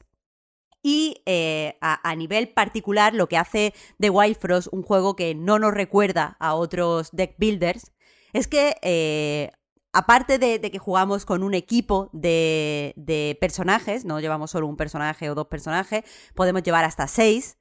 Eh, o sea, podemos tener en el tablero hasta seis, eh, podemos llevar menos o más dependiendo de si desbloqueamos eh, lugares de, líderes, o sea, de, perdón, de héroes o no. Pero en el tablero podemos colocar hasta seis. y aquí, pues es importante cómo, los colocamos. La idea, o sea, la condición de derrota es que nos maten al líder. Pero eso podemos, podemos jugar con cómo los colocamos, los compañeros, los otros héroes que no son el líder, pueden salir y entrar del tablero constantemente. Cada vez que los guardamos, además, recuperan vida. Así que hay un elemento de estrategia en cómo colocarlos, en cuándo sacarlos, en cómo sustituirlos y todo esto. Pero lo que hace, como digo, a Wildfrost, un juego que se separa del resto de Del Builders, es que eh, aquí no hay, o sea, no, no tenemos un set de cartas, jugamos cartas hasta que nos quedamos sin energía y entonces nos atacan los enemigos. Aquí, tanto nuestros héroes como los enemigos tienen un contador eh, individual que no eh, es diferente para cada personaje, que cuando llega a cero hace que ese personaje ataque. Entonces, por ejemplo, nuestro líder tiene un contador que de 4, entonces va 4, 3, cada vez que jugamos una carta se reduce un turno y cuando llega a cero nuestro líder ataca, los otros personajes hacen lo mismo. Eh, entonces, claro, eh, nosotros estamos a cargo de decidir si queremos acelerar las partidas de forma que vamos jugando cartas intentando eliminar enemigos rápidamente y no nos importa si, se nos, si nos atacan porque tenemos un equipo eh, muy dinámico o al que le viene bien que nos den golpes. Podemos ralentizar las partidas todo lo que queramos de forma que nos concentremos en eh, lo que decía al principio, congelar el, contador de los enemigos y que no nos ataquen y entonces no tenemos por qué defendernos. O sea, ¿para qué vamos a tener defensa si, lo que, si jugamos a eh, que los enemigos no puedan atacarnos? Todo esto eh, se combina con que las cartas de nuestra mano, para, para cambiarlas, tenemos que tocar una campana. Cada, cada cierto número de turnos tocar la campana es gratis. Pero si nos quedamos sin carta interesante, vamos a tener que gastar un turno en tocar la campana. Esto se. Eh, o sea, hay, hay, cosas como sacar nuevos héroes que gastan eh, un turno, pero guardarlos no. Mover a los, a los aliados por el tablero no gasta turno y de hecho es lo que hay que hacer antes de jugar cualquier tipo de carta porque así nos podemos anticipar las consecuencias. Lo que quiero decir con esto es que a nivel estratégico es un juego muy, muy, muy, muy, muy profundo pero también a la vez muy, muy, muy satisfactorio, porque de repente te encuentras con que, uff, esto está ya casi perdido, pero lo que voy a hacer es, voy a ralentizar, eh, que este, voy a evitar que este eh, enemigo tocho me ataque, voy a cambiar a mi héroe y lo voy a poner atrás, porque mi héroe va a atacar ahora automáticamente, pero no quiero que ataque el primero para que ataque al segundo, al segundo enemigo de la fila, porque hay filas y columnas. Eh, entonces voy a poner al primero a este que cuando que tiene espinas para no sé qué y de repente te haces una jugada increíble y no sé, te entra una, euforia eh, que, yo qué sé, que, es incomparable. Es uno de los juegos más satisfactorios que he jugado este año. Ahora, todo esto es buenísimo, pero hay que empezar diciendo que el tutorial de este juego está muy, muy, muy mal hecho. Porque te, te explica eh, como las cosas donde tienes que tocar. Es decir, saca a, a tu héroe, saca a tu líder, muévelo en el tablero, toca la campana. Ahora vienen más enemigos, juega esta carta. Y tú dices, ok, vale, pero esto no me ha enseñado a jugar. A mí, por ejemplo, eh, quizá he he sido especialmente torpe, pero me costó darme cuenta de que antes de cada turno tenía que mover a los personajes, de que eso era algo que el juego necesitaba. Porque claro, yo los colocaba como si fuera el Monster Train. Los colocaba en un sitio y eh, los mantenía ahí durante todo el combate, a no ser que los guardara otra vez en el mazo. Entonces, como hacía eso y jugaba todo el tiempo así, no me daba cuenta que cuando eh, se disparan los ataques automáticos, atacan siempre primero los enemigos, después atacan los héroes y lo hacen por orden en la fila. Y claro, no lo sabía. Entonces, muchas veces desperdiciaba mi ataque más poderoso en el primer enemigo, que le quedaba uno de vida, y no llegaba al del final que tenía seis y a lo mejor me lo podía haber cargado también. Porque no sabía específicamente que antes de cada turno lo tenía que mover. Eh, tampoco, como, como cada mazo es muy diferente, cada mazo básico es muy diferente unos de otros, eh, y cuando haces el tutorial solo tienes el de congelar, me costó entender que, eh, por ejemplo, en un mazo, las cartas que tienes en el mazo influyen en las cartas que estás jugando, pero también te influyen las características que tienen los héroes. Y claro, el juego a veces me decía cosas pero descontextualizadas. De repente me decía, recuerda que, puedas recuerda que puedes mover los héroes. Y yo, vale, me acuerdo. Pero ¿por qué me estás diciendo esto en concreto aquí, en esta jugada específica? ¿Qué es lo que me estás intentando decir? Entonces, todo lo que es, o sea, e- el juego es impenetrable de primeras, porque además, como he dicho, es muy profundo y además muy complejo. Eh, aprender a jugar cuesta muchísimo. Pero, eh, y esto es ya lo que me jode, eh, la curva de, dificultad está muy mal. Entonces, incluso cuando te esfuerzas muchísimo y aprendes a jugar, yo tengo la suerte que este es un género que me gusta mucho y lo hice relativamente rápido, eh, el juego te castiga de cierta forma, porque cuando te pasas el primer, el primer jefe, el jefe de la primera zona, eh, entras en la segunda zona y el aumento de dificultad es muy grande. ¿Qué pasa? Que si no tienes ciertas cosas muy concretas desbloqueadas en el pueblo, no puedes avanzar. Tienes que haber hecho X, no, no sé cuántas, X runs antes de llegar, o sea, para poder desbloquear todas las cosas, antes de llegar a ese punto. Pero como yo, yo, yo llegué a ese punto muy rápido, haciendo una buena estrategia, de repente me encontré con que eh, los enemigos me mataban de un golpe, de que yo no tenía cartas suficientes para hacer el daño que necesitaba para vencer a ciertos enemigos, y entonces básicamente estaba como repitiendo las cosas, eh, entre comillas, sin necesidad, porque lo suyo hubiera sido que hubiera podido más o menos, con mucha dificultad, con mucha mm, pena, pero pudiera haber avanzado un poquito. Pero la dificultad sube como un muro, es decir, me, me, me pasé a este jefe de zona con relativa, eh, con relativa facilidad y de repente llegué a la siguiente zona y me mataban los enemigos de un golpe.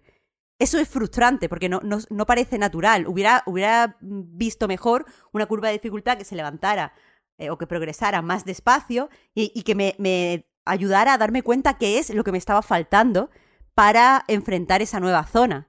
Entonces no sabía que había hecho mal. Es como, pero ¿por qué ahora los enemigos son tan difíciles? ¿Qué me falta? ¿Qué no he hecho bien? Volvía a hacer una run, llegaba a esa zona, me volvían a matar. ¿Qué me falta? ¿Qué me falta? Hasta que me di cuenta que eran cosas que no había desbloqueado. Eh, y ya os digo, esto no son cosas mías. Ha habido muchísimas críticas alrededor de, de Wild Frost desde su lanzamiento. Eh, en, en Steam, si no recuerdo mal, hace un par de días las críticas eran como, como mixtas, eran como de todo tipo, porque eh, el juego no está bien balanceado. Ya han lanzado un comentario eh, los desarrolladores, tienen pensado lanzar una serie de actualizaciones que expliquen mejor el tutorial y que balanceen el juego. Y, y la verdad es que hasta entonces yo le diría a la gente que se contuviera un poco con el Wild Frost, porque desde luego tiene, tiene base para ser uno de los mejores juegos del año, porque está. to- todo lo- el tema de Death Builder es increíble, pero todavía no está en ese punto. Entonces, yo todo lo que pensaba cuando jugaba este juego, o sea, yo, yo hasta, hasta este momento tenía una opinión, eh, no sé, ambivalente con respecto al acceso anticipado, al concepto, a, lo que es el acceso anticipado. Pero después de jugar a, a Wild Frost, me he convencido de que esto tiene que ser una herramienta que se utilice más. Porque no es justo que la gente se compre un juego eh, se lo compre cuando ha salido, cuando, cuando se supone que esto ya es un producto terminado y se encuentre que es un producto en el que hay que trabajar mucho más. Cuando sería más justo decir, oye, mira, este producto no está terminado, cómpratelo si quieres, pero que sepas que puedes encontrarte cosas que no están eh, del todo eh, finas o que no están del todo pulidas. Y se, se usaran todos esos datos para terminar de mm, pulir el juego y cuando saliera el juego ya fuera una cosa que no necesita a priori más, más cambios. Entonces, eso, esta experiencia con Wildfront me ha convencido de que, de que esto es una opción que existe y que quizá hay que utilizarla más allá de financiar los desarrollos. ¿Mm? Mira, justo me he metido en Steam, Marta, porque cuando ibas comentando esta serie de problemas, he pensado que, que, a ver si es que están en acceso anticipado. Efectivamente, no es así, es un lanzamiento de la versión 1.0 para entendernos. Y, y sí veo que las críticas son ahora mayormente positivas, supongo que han subido un poquitín por los pelos, ¿eh? el 72% de las 3.002 reseñas de los usuarios sobre este juego son positivas. Y, y, esa es la otra cosa que quería comprobar, ¿cuántas reseñas había? 3.000 supongo que no son ni muchas ni pocas, pero, pero es que yo no sé por qué, creo que porque lo vi en, en la newsletter esta que hemos comentado alguna vez de sí. Game Discover Co., que suele, suele comentar qué juegos lo están petando, entre más o menos comillas, en Steam cada semana, y porque he llegado a ver alguna comparación con Slade Spire, que supongo que son palabras mayores. Pero, pero lo digo pensando en que a mí me, me atrae un poco el juego, porque ya comenté que me parece casi descarada la copia de, de Greenstone en el apartado artístico, pero al mismo tiempo es una estética que, que, me gusta, quiero decir. Eh, tengo sospechas de que se han basado muy mucho en el trabajo de Capi, pero a mí me vale, vaya, a mí me, me atrae el juego, me entra por los ojos. Pero, al ser de cartas, necesito varios empujones, ¿no? Del tuyo es importante, Marta, pero, pero con Slade Spire era tan unánime que lo tuve que probar por cojones, ¿no? Entonces no sé si acabará pasando esto con Wild Frost. Me temo que no. Eh, no yo tanto? te diría que no. Te diría que no porque eh, Slade Spire es muy, muy, muy buen juego, pero a la vez, y esto es increíble, es una buena puerta de entrada al género del deck builder. Claro. Es fácil entender cómo se juega, es fácil más o menos intuir cómo se hace un buen eh, mazo. Eh, las estrategias no hay, o sea, puedes tener una aproximación eh, más eh, táctica o una aproximación más estratégica y ambas funcionan de cara a llegar al final, pero este juego no, este juego... Eh, es que yo, creo que para llegar a, jugar bien al Wild Frost tienes que empezar en Slade Spire, tienes que seguir con el Monster Train, tienes que ir, ¿sabes? Tienes que ir como incorporando elementos al Deck Builder y este sería como, como el final. Aún así, ya te digo, yo creo que este es un muy, muy, muy buen juego, pero es que por desgracia ha salido eh, poco tocado, poco balanceado. A mí me extraña que nadie les diera, porque lo de la, la eh, el tutorial entiendo que se te puede escapar, porque tú ya conoces el juego, la gente que trabaja contigo conoce el juego, muchas veces si pagas, eh, pues porque, porque te hagan un, sea, un, tester, un testeo pagado, muchas veces puedes ir dando eh, consejo a la persona que está jugando o puedes interceder un poco en, en, lo que está haciendo. Entonces yo, vale, lo del tutorial lo comprendo, pero no entiendo que nadie les haya dado el feedback de, oye, es que he jugado muy bien, ¿por qué me está castigando el juego? ¿Por qué me está diciendo que no avance y que tengo que repetir esto una y otra vez? Me parece raro. Por otro lado, eh, quiero decir que yo estoy haciendo aquí el, el análisis, pero no he eh, conseguido llegar al final 2, digamos, al final secreto, el true ending. Eh, pero me han dicho que tampoco está muy bien. Así que ya, ya escribiré en la web cuando consiga ese true ending. Mm, eso es lo, lo, que decías tú, Pepe, es cierto que es, es que es de Spire lo hace de una forma muy, muy natural todo. La, hmm. des, después de Slade Spire, casi todos los juegos de cartas son Slade Spire. ¿Sabes? O sea, se, se, nota de dónde vienen, dan por supuesto cosas que Slade Spire no. Porque no tenía por qué darlas por supuesto, ¿no? Porque más o menos inventó esa forma de hacer ese tipo de juego. Entonces, eh, a mí me gusta de Slade Spire, que efectivamente es muy natural y muy orgánico, cómo vas encontrando las sinergias, aprendiendo a usarlas, etcétera, etcétera. Pero también es difícil de cojones. No es un juego fácil, ni que te lleve de la mano, ni que, ni que necesite En estos juegos a mí me jode, antes estabas hablando de eso, me joden normalmente los tutoriales. Porque siempre se quedan, siempre o explican más de la cuenta o no explican lo suficiente porque mm, se piensan que ya sabes tal o que ya sabes cuál, tal. Entonces la aproximación de Slade Spire es la mejor. Hmm. Cero tutorial, no, no te explicamos nada. a jugar y a tomar por culo. El- o sea, el tutorial es el, el- la primera, el primer combate, ¿no? Que puedes atacar y defender. Fin, ya está. Eh, A partir de aquí ya vas viendo cómo funciona todo lo demás. Y, y luego ya, lo- o sea, eh, es, luego ya es confianza. Slade Spire también estuvo en, en, en acceso anticipado y también tuvo mucho, mucho, mucho tiempo, dos años casi, ¿no? Creo que estuvo en, en acceso anticipado y puliendo y ta, ta, ta. O sea, fue un proceso muy largo, evidentemente. Y en este tipo de juegos de cartas, efectivamente, yo creo que casi por defecto todos deberían ir en acceso anticipado. Porque va bien. Mm, entiendo que, que bueno, en fin, mm, no todos los estudios de desarrollo tienen mil personas, y digo mil porque es un número más o menos razonable, ¿no? Para testear el juego y que cuando sacas un juego de estos, pues bueno, vendes mil copias, que entiendo que es, insisto, un número más o menos razonable, y esas mil personas van a fundir el juego por todos los lados. Primero, porque suelen ser peña muy fan ya del género, entonces saben, saben, saben dónde ir para romperlo, Hmm. y, y tú igual no, no has llegado hasta ese punto. Con los juegos de puzzles, por ejemplo, me pasa mucho que en el, hay un Discord que, de juegos de, de puzzles que normalmente están los creadores de los juegos ahí como hablando con la peña de tal, viendo, comentando soluciones así raras que encuentran a los puzzles y demás. Y es que la gente encuentra cosas siempre que no tenías ninguna manera de saber que se podía Mm. hacer, ¿sabes? Entonces, pues mm, igual hay una sinergia hiper loca que, que rompe el juego en la que ni has pensado porque como la has diseñado, pues, mm, pues es que no, no tienes perspectiva, no tienes distancia, ¿sabes?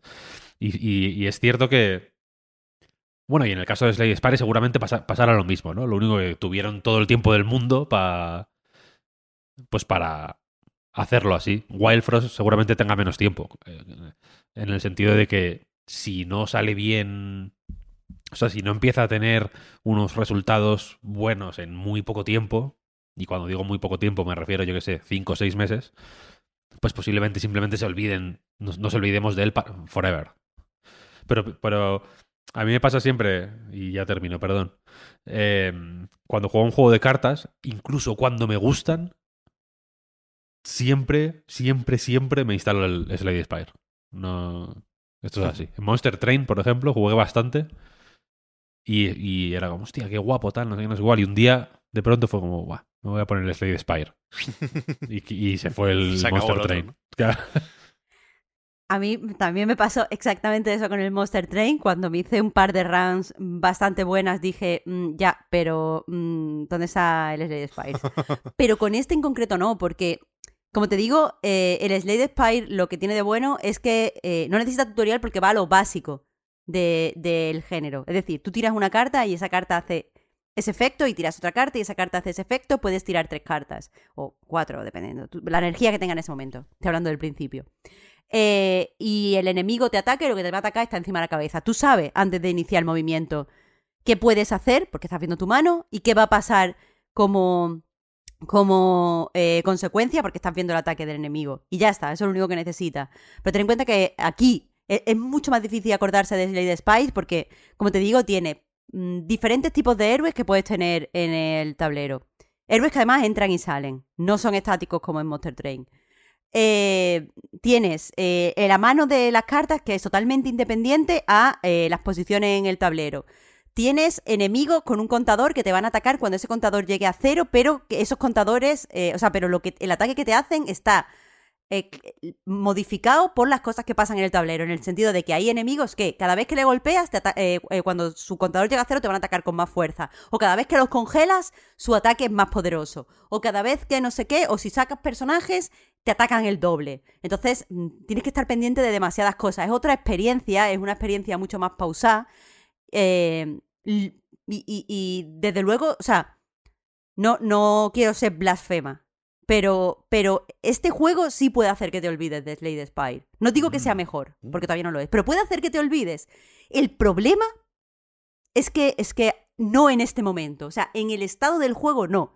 Pero aquí hay un potencial para que nos olvidemos un ratito del, del Slade. Y una Cuidado, ¿eh? cosilla, Marta, decías como lo vas a entender que te sorprendía que Slade Spire fuera tan como tan bueno, siendo a la vez tan, tan buena puerta de entrada para la gente en los juegos de cartas, ¿no? Esto le entiendo que lo dices porque asocias que sea bueno un juego de cartas a que tenga una mayor profundidad, eh, básicamente, o, o complejidad. Claro, eh, es porque normalmente los juegos de cartas, hasta que llegó el Slade Spire, eh, eran, o sea, lo voy a decir de una forma un poco bruta, pero te obligaban a leer la carta. Es decir, tú tenías que estar un tiempo mirando la carta, mirando estos atributos, mirando no sé qué, eh, porque las sinergias eran complejas. Y el Slade de Spy lo que dijo es, bueno, pero ahora las sinergias van a ser fáciles. Rollo, tú le pones un debufo de que el daño se multiplica por dos y saca una carta de mucho daño. ¡Kabum! Eh, y entonces, pues, y además, aparte mucha, muchos eh, juegos de cartas no podían funcionar de puerta de- por- como puerta de entrada porque tenían interfaces que parecían mesas. Y eso a mucha gente le echa para atrás.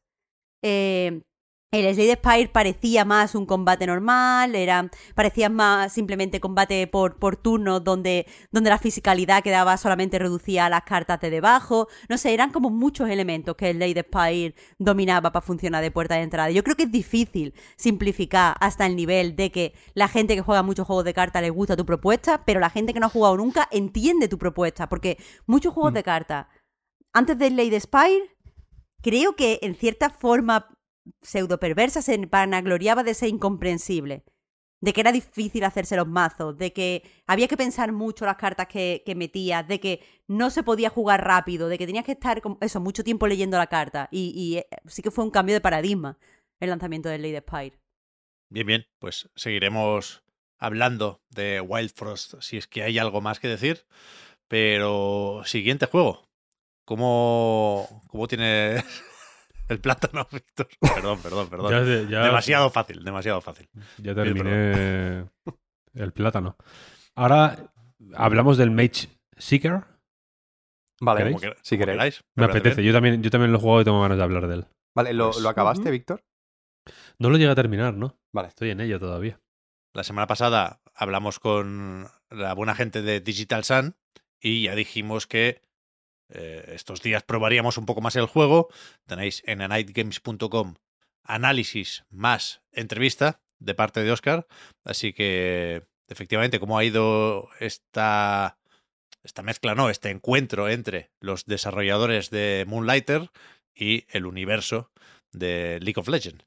Sí, eh, a ver, este, este juego, pues eso, por poner un poco en contexto, forma parte de la expansión del universo de League of Legends que empezó eh, en Riot, que lo empezaron a anunciar con su décimo aniversario, empezaron a sacar un montón de cosas, a raíz de esto salió hasta Valorant, si queréis, y aparte pues hay un montón de historias independientes centradas eh, por lo general en eh, campeones específicos del juego, ¿no? Em, en este caso va sobre Silas, que es un mid laner mago de League of Legends que también se puede jugar como jungla. Esto suena a que me lo he leído en la Oh, Wikipedia, wow. ¿no? Que, que he ido a buscar a ver qué se dice de Silas, pero en realidad sí que, o sea, tengo nociones de, de, de esto re- realmente.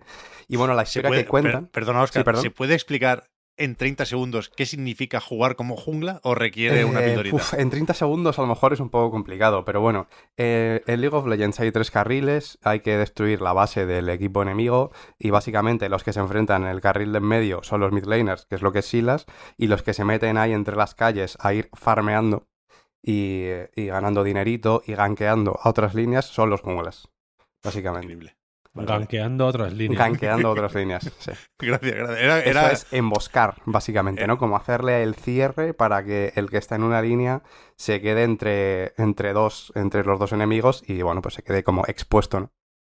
Vale, vale. Era, era curiosidad, ¿eh? No, no, Sí, sí. no lo he dicho pensando en la audiencia necesita saber qué significa esto para poder escuchar el podcast. Me ha parecido una expresión tan buena que, que necesitaba yo poder saber cuándo usarla. Sí, sí, es, uno de, los roles del LOL, vaya. Vale, bien, bien, Uno bien. de los cinco.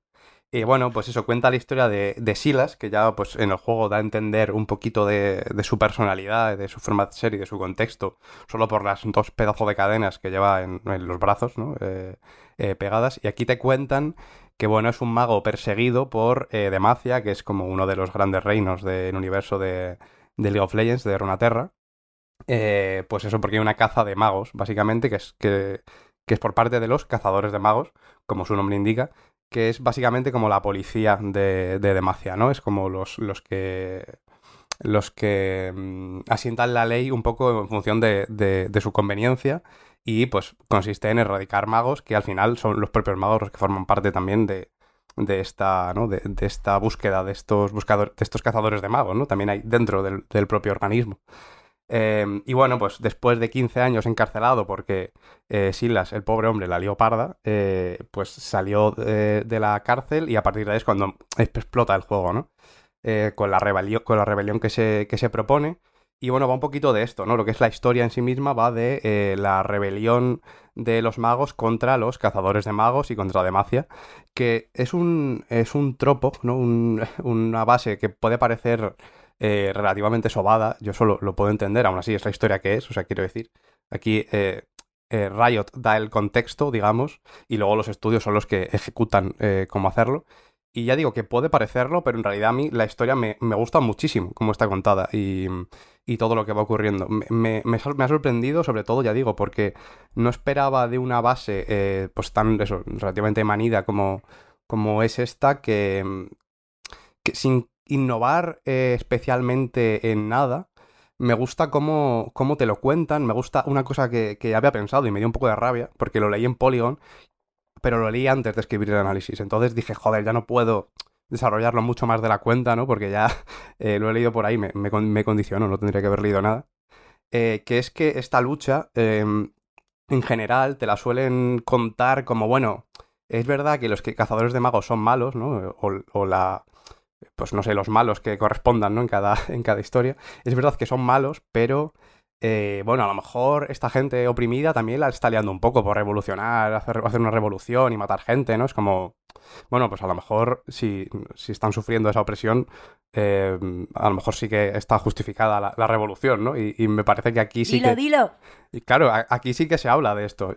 A lo mejor no de forma tan explícita, pero, pero sí que se, se deja claro que, que, esa es la idea. Es una, es, de base es una idea que me, que me encanta, vaya, que, que se trate con eh, de esta manera, pero porque me parece la más natural, ¿no? También recurrir al, a lo de ni los buenos son tan buenos ni los malos son tan malos para prácticamente todo me parece eh, rizar el rizo de una forma innecesaria. A veces hay que contar las cosas como son.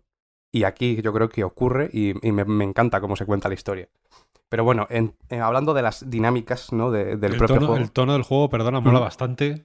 Eh, a mí me, me, moló bastante, de hecho, que al, principio todo el mundo está como te, te insulta y te sí. desprecia, como que vas por ahí y es, y es, como es por tu esto es todo esto es por tu culpa tal, no sé qué, sal de nuestro pueblo, no sé cuál, es como que te la peña es muy hostil, los, los la, o sea, la, iba a decir los NPCs. Uh -huh. La bueno, los diálogos que, vas, que van surgiendo mientras te mueves por los mapas son hiper hostiles contigo, tiene un tono muy es cierto que está contado con uh -huh joder, con un pulso muy, muy bueno, la verdad. Sí, y con, y con puntos de crudeza, como justo eso que mencionas, que, que son lo, lo, lo, justo y lo que tiene que haber de vez en cuando, ¿no? Por eso, a eso me refiero sobre todo con que es lo que tiene que ser y no lo que a lo mejor este tipo de historias eh, se sobreentiende que tienen que tirar por ahí, ¿no? Eh, yo creo que, o sea, que es mucho más. Lo que está real. intentando decir, lo que está intentando decir Oscar es que Make Seeker eh, subvierte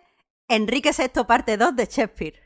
Eh, sí. O sea, es, lo subvierte. De repente te dice, no, mira, es que mmm, tienen derecho a, a, la revolución y, aun, y, no, aunque no, y si nos dan pena tenemos que entender eso. Y encima la gente muchas veces no lo entiende. Increíble. Uh -huh.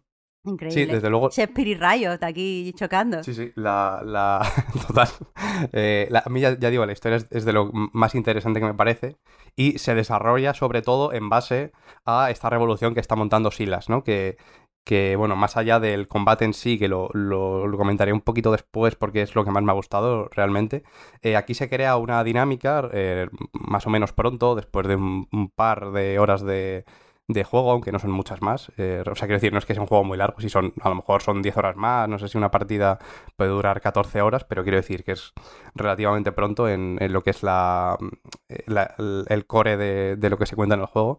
Eh, se crea una dinámica en la que vamos eh, co- con nuestro propio refugio, que vamos, que conocemos a, a la líder, nos unimos a ella y, y empezamos esta revolución, vamos haciendo crecer esta, mm, eh, pues eso, este refugio con eh, nuevos reclutas que vamos encontrando por ahí en misiones, que puede ser en misiones secundarias o en misiones principales, y con eso va un poco pues eh, evolucionando lo que podemos hacer dentro del refugio, lo que podemos mejorar dentro del refugio, con la gente que podemos hablar y bueno, incluso la gente que nos pueda acompañar en, en las misiones, que no nos acompañan de una forma explícita, sino que podemos elegir como un- unos magos, creo que dos entre, eh, bueno, no sé cuántos habrá en total, tampoco quiero hablar más de la cuenta, pero entre unos, unos cuantos, para hacer una especie de eh, habilidades especiales que no consumen absolutamente nada, pero bueno, aportan un poquito más a, al gameplay y dan una posibilidad más que además te, te dejan elegir y se puede aprovechar con los daños elementales, que, que ya digo, ahora,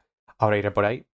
Y bueno, eh, pues eso, a mí el, el combate, por eh, hacer un poco, inter- intercalar un poco, es lo que más me ha gustado porque em, lo que más, em, o sea, lo que mejor hace eh, el juego, mira que creo que hace muchas cosas bien, es, eh, ya digo, captar lo que tiene Silas en el MOBA, ¿no? Lo que identifica a Silas en el MOBA y llevarlo a una acción RPG que en realidad cambian muchísimo las cosas. Ya lo contaron en el review de la semana pasada, el equipo de Digital Sun. em, que, que realmente quitarse esas limitaciones, por supuesto, es una, es una ventaja, ¿no? Las limitaciones de un MOBA, de los cooldowns, de los rangos, de, pues eso, de la limitación de que solo puedes jugarlo eh, clicando en, en sitios. Aquí tienes un poco más de libertad de movimiento con respecto a la posición de, de, de Silas. Y aunque ya digo que las facilidades o quitarte barreras de base es, es, es positivo, creo que también es complicado traducirlo realmente a un género completamente distinto. Y creo que se ha hecho muy bien. Creo que el combate em, es súper, súper fluido. Em, Silas tiene la capacidad de, con las cadenas, eh, con creo que era R- lo sería R1, ¿no? En, el botón de play, hacer como el agarre eh, para mm, llegar hasta otros enemigos, ¿no? Hasta cualquier enemigo es una cosa que podemos usar ilimitadamente. Entonces eso crea una movilidad constante durante eh, cualquier pelea que, que es súper satisfactoria y que es muy fácil conectar con ella, ¿no? Pero aún así, lo que más lo identifica de todo, por supuesto, es que Silas en el League of Legends es capaz de robar las ultis de los enemigos, ¿no? La habilidad definitiva de cualquiera de los cinco enemigos que, que hay en, en la partida. Aquí, eh, pues evidentemente no puede tener tanto enfriamiento como tiene el juego, porque creo que, pues eso, em- empieza por más de un minuto el, el enfriamiento. Aquí lo puedes usar constantemente, el tema de robar habilidades que es una cosa con la que cuando empiezas a conectar, a mí al principio me costaba un poco, os diré. Es una cosa que no usaba mucho, usaba más el, pues lo típico, el cuadrado triángulo, ¿no? Ataques básicos para ir matando, el dash este que decía, ¿no? El agarre para acercarme a la gente. Y bueno, que ya se creaban situaciones muy dinámicas y muy, y muy chulas y muy interesantes. Pero no, no le sacaba el suficiente partido. Creo que hay que.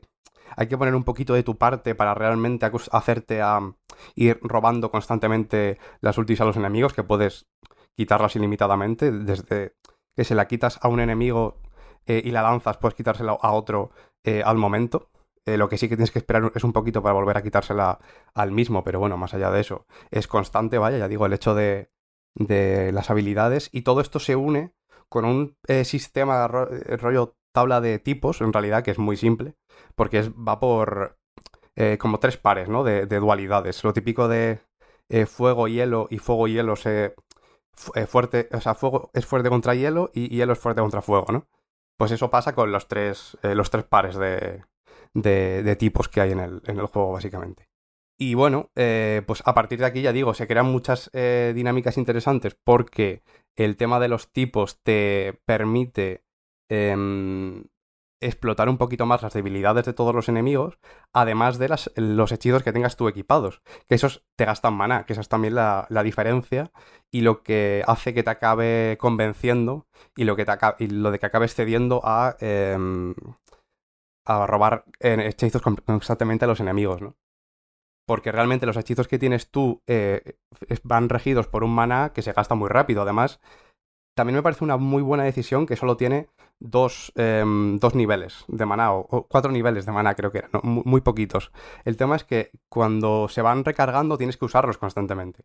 Tienes que estar constantemente usando magia, tienes que estar constantemente robando, tienes que estar constantemente esquivando, porque muchísimos ataques de los enemigos acaban llenando la, la pantalla prácticamente, ¿no? Eh, en ciertos momentos. Y tienes que estar muy alerta en todo momento. No me parece que sea un juego eh, fácil, eh, la verdad. Yo lo jugué en, en normal, no, no lo jugué en difícil, porque si hay normal tiendo a, a confiar en que el balance que se ha elegido, ¿no? Es, es el adecuado. Y, y efectivamente, a mí me gusta mucho el equilibrio que, que hay en, en la normal, pero no me parece que sea un juego ni muchísimo menos sencillo.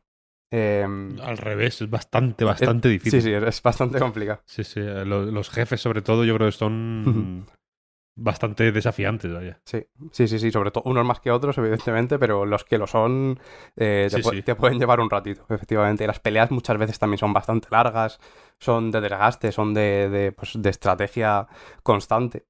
Y, y ya digo, a mí me, me gusta mucho el combate, pero el único problema que le veo es que... eh, ya digo que lo de hacerse a esas dinámicas es eh, pues, algo que hay que hacer constantemente evidentemente, desde la primera vez que lo haces, pues ya tienes eh, como que tienes esa memoria, ¿no? Lo guardas en tu cabeza, ese, ese, esa forma de fluir y de robar constantemente y de atacar constantemente y de moverte por el, por el escenario. Pero eh, hay mm, muchas intervenciones de partes de la historia que te cortan un poco ese flow, ni muchísimo menos, eh, que no se me entienda así, por supuesto. Digo que no me gusten porque lo decía al principio, la historia me gusta mucho, me gusta muchísimo cómo está escrita, por cierto, y creo que todo lo que se cuenta es interesante, pero también, eh, por mucho que también comentaban en la entrevista que, que tenían libertad para, ya no solo para elegir qué contar, dentro de, de unos límites, por supuesto, sino también cómo contarlo. Eh, también entiendo que es inevitable que haya que contar muchas cosas, ¿no? Hay una, una imposición inherente, aunque no sea explícita, ¿no? En, en- en el juego de contar todo lo que. Eh, todo lo, destacable que rodea a Silas y a toda esta aventura, con más personajes importantes de, de League of Legends, que sale Garen, sale Morgana, sale Lux, ¿no? Y, todo esto. Y muchas veces eh, creo que, que, ocupan demasiado tiempo eh, de- del juego, sobre todo porque ese flow que acabas ganando, si en, a poco que, Bueno, a poco no, realmente, ¿no? Eh, pero en cuanto eh, tienes varias pantallas seguidas con...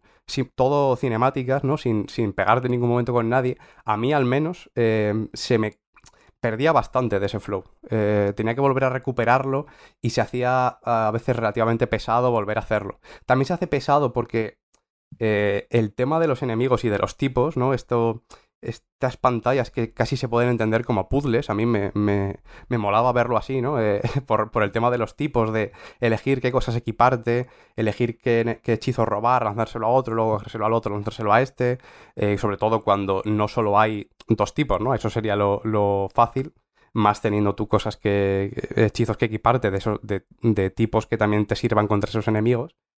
Pero esas situaciones eh, tipo puzzle, ya digo, que son muy interesantes de resolver y de abarcar de alguna manera, creo que se acaban. em, se acaban repitiendo relativamente rápido. Eh, no sé cómo viste tú esto, Víctor. Sí, sí, sí. Estoy totalmente de acuerdo. A mí me. A mí también me, se me hizo un poco cuesta arriba la cháchara. Porque no soy yo muy fan de League of Legends, la verdad.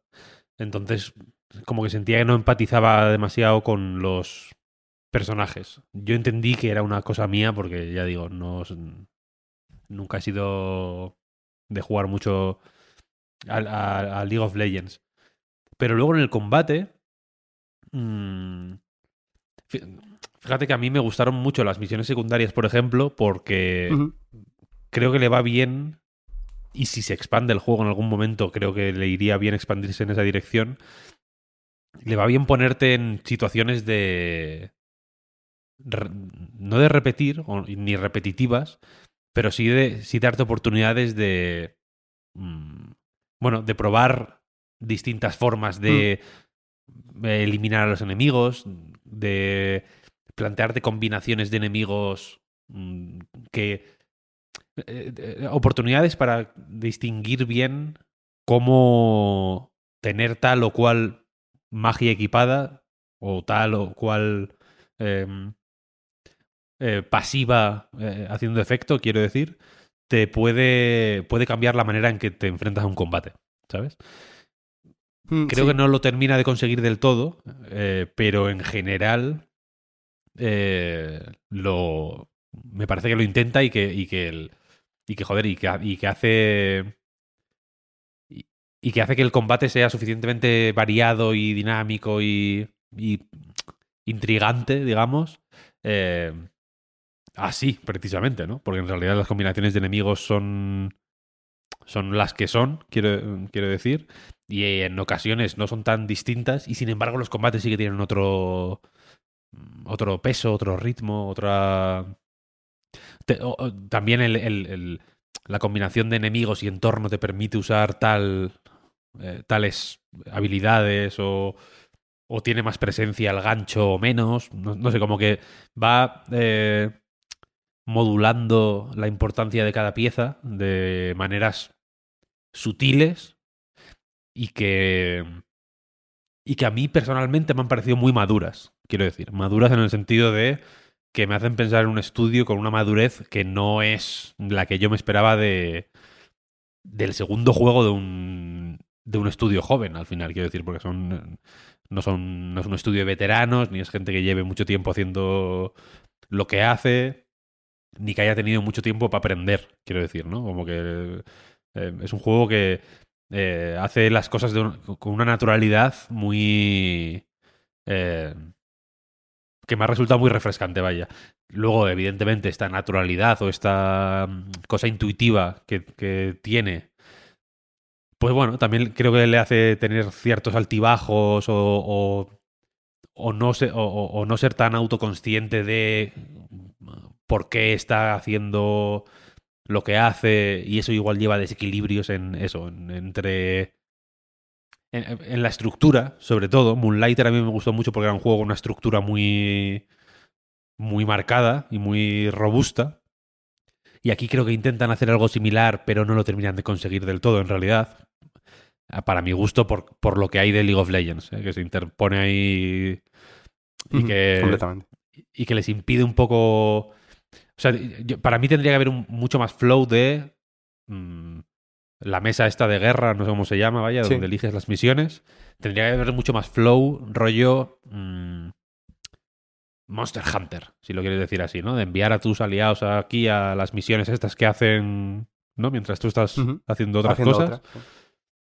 y eh, haciendo misiones secundarias, tal. Yo habría, yo sé que esto es, igual está feo decirlo, vaya, pero yo habría hecho muchas más misiones secundarias, que se me, se me entienda, purrelilla, como las del, tipo las del Nio, ¿sabes? Entiendo, que son entiendo simplemente, que son simplemente ir a pegarte, porque me mola pegarme, sinceramente, creo que es, es gustoso de ver y es gustoso de, de hacer también, que, o sea, que, que mola controlar a este personaje.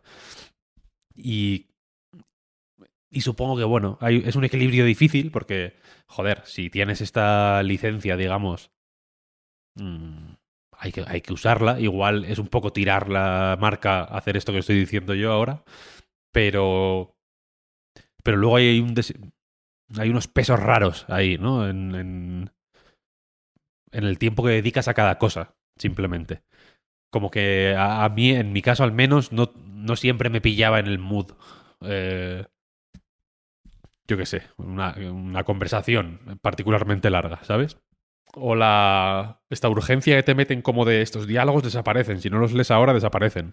Mm, la- cuando tienen así como una cosa brillantito que te... Después de cada misión, que Sí. cada personaje principal como que tiene algo que, con- que comentarte del último que haya pasado, ¿no? Claro, te comentan cosas y si no las ves en ese momento, pues claro, en las- después de la siguiente misión ya no tiene sentido Mm. que te digan eso. Entonces desaparecen. Y como que te mete ahí un FOMO Sí. raro eh, de, de- de hablar con todo el mundo que igual hay otra gente que lo puede llevar con de manera más adulta, pero yo no. Yo tengo que hacer el checklist de todo. Si hay algo que sé que va a desaparecer, lo tengo que hacer. Entonces eso me, eso me llevaba a interactuar de forma descuidada con el juego, ¿sabes? No me, de- a no leer, básicamente a darle a la A. Siendo como es un juego bastante bien escrito, ¿eh? por cierto. Sí. No sé si estarás de acuerdo con esto, Sí, sí, pero lo, lo los he diálogos. antes, sí, sí. O sea, a nivel de técnica, quiero decir, no. Mm. Que, los, que la- las frases son, están bien escritas. Sí, sí, decir, completamente, Me, sí. me pareció guay. Muy bueno. Entonces me creaba ahí una incomodidad que entiendo que, bueno, mm, es- insisto, ti- tienen que aprovechar toda esa parte y, y, y- y guay. Por eso digo que si se ex- si expandiera de alguna manera en lo puramente mecánico, Sí. ¿sabes? O haciendo énfasis en, en, en las peleas. A mí, por ejemplo, las misiones secundarias me molan bastante. Sé que son más o menos repetitivas y más o menos tal, pero mm, me gustaba, o, o me- gusta, ya digo, no me lo he terminado todavía, me gusta tener la oportunidad de, de simplemente interactuar con esa parte del juego, en un entorno controlado, digamos, ¿no? En pegar, pegar, pegar, como desafíos, Mm.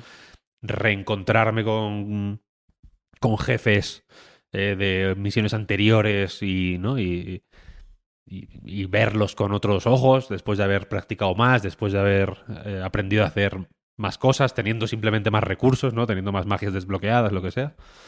Me, me parece guay.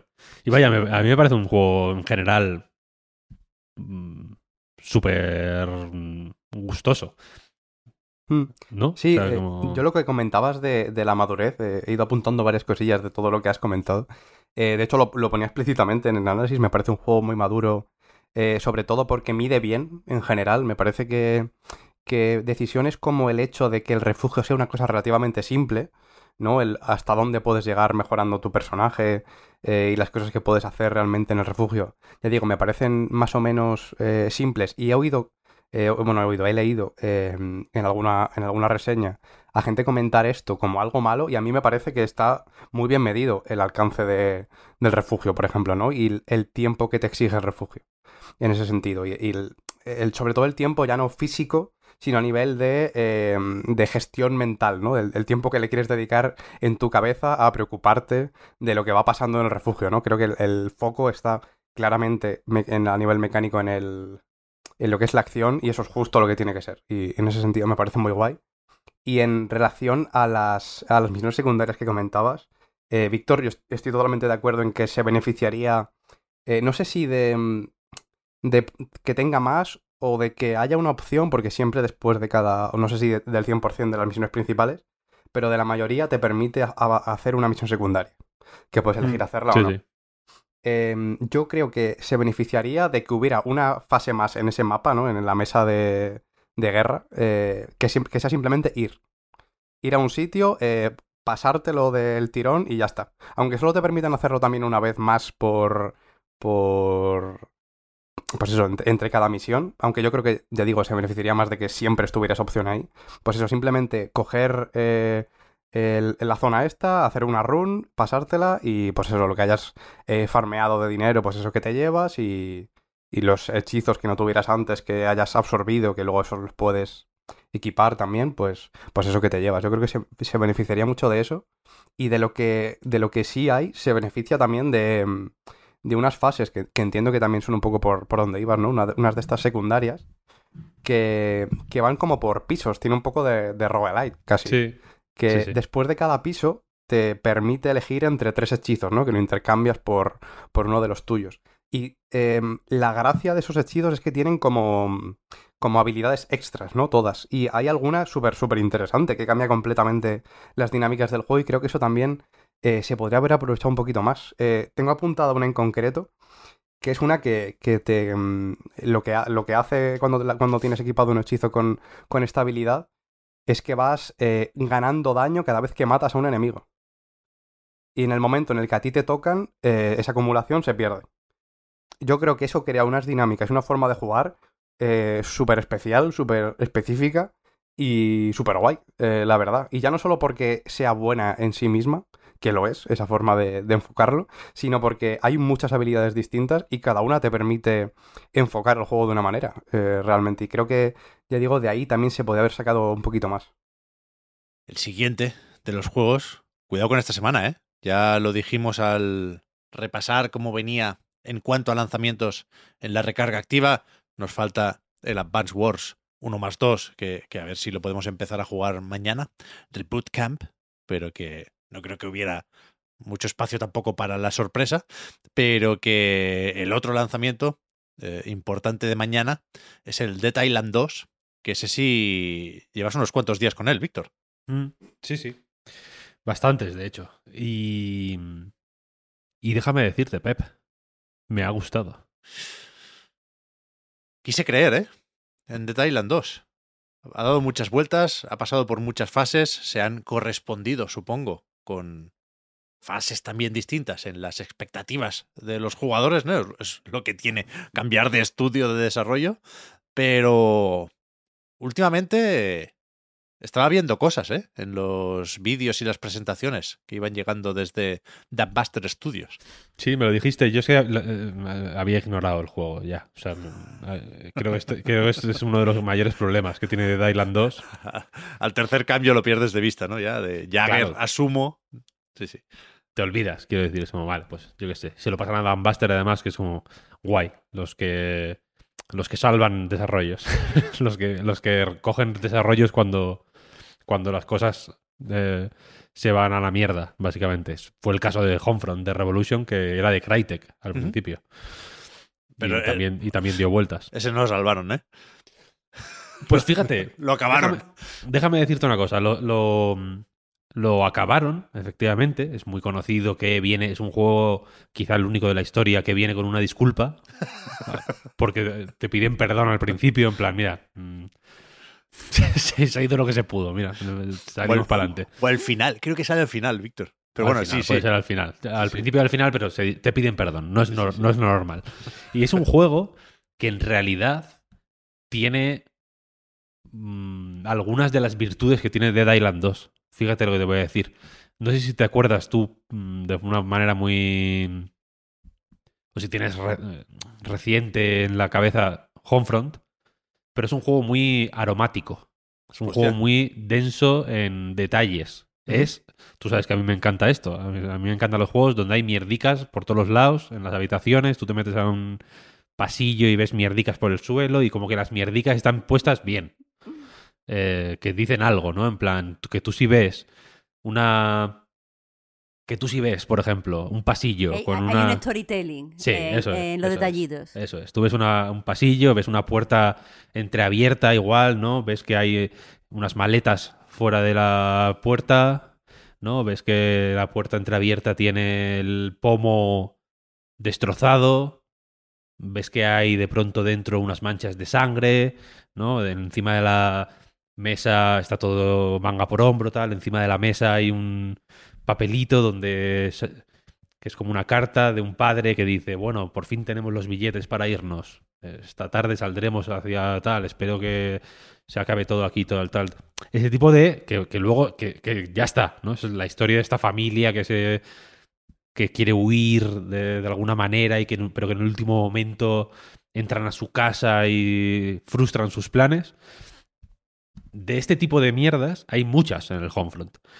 Y, son ese tipo de detalles los que hacen que Dead Island 2, para mi gusto, sea eh, como mínimo notable. O que destaque entre, entre la mayoría de juegos. Porque Dead Island 2, si os acordáis, voy a, poner- voy a hacer un poco de contexto porque creo que en este caso es importante. eh, empezó a desarrollarse en 2012, ojo, por Jagger, que en ese momento pues estaba en la cresta de la ola, digamos, porque eh, acababan de sacar Spec Ops The Line, que en su momento fue un juego muy respetado, muy aplaudido. Entiendo que les puso en una posición bastante positiva. Pero en 2015, eh, Deep Silver, que era la. y es, vaya, la propietaria de los de la marca de Dylan, pues, anunció que. que, pues, que básicamente se, se acababa. Había diferencias creativas, creo que lo dejaban medio caer. Y el juego, efectivamente, como has dicho antes, pasaba a manos de Sumo Digital. Sumo Digital, pues tampoco consiguió terminar la cosa. Y de ahí pasó a Dan Buster. Y Dan Buster, ¡pam! Lo han sacado ahora. Mm, 11 años después.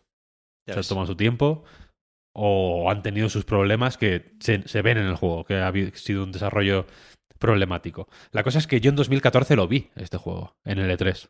Ujú. No recuerdo exactamente lo que vi, sinceramente. no cualquiera, si alguien te dice lo que, que se acuerda de lo que vio en el E3 de 2014, mm, miente, porque nadie se acuerda de esas cosas. Pero estuve, rele- estuve releyendo mis impresiones, estuve releyendo impresiones de otros medios y demás, y se reconoce el juego que hay ahora en esas impresiones, ¿no? Y más allá de eso, hay un hay vídeos de la build de 2015, una build que curiosamente es de el 19 de junio de 2015. El, el, el final del proyecto para Jagger se anunció el 15 de julio de 2015, o sea que menos de un mes después.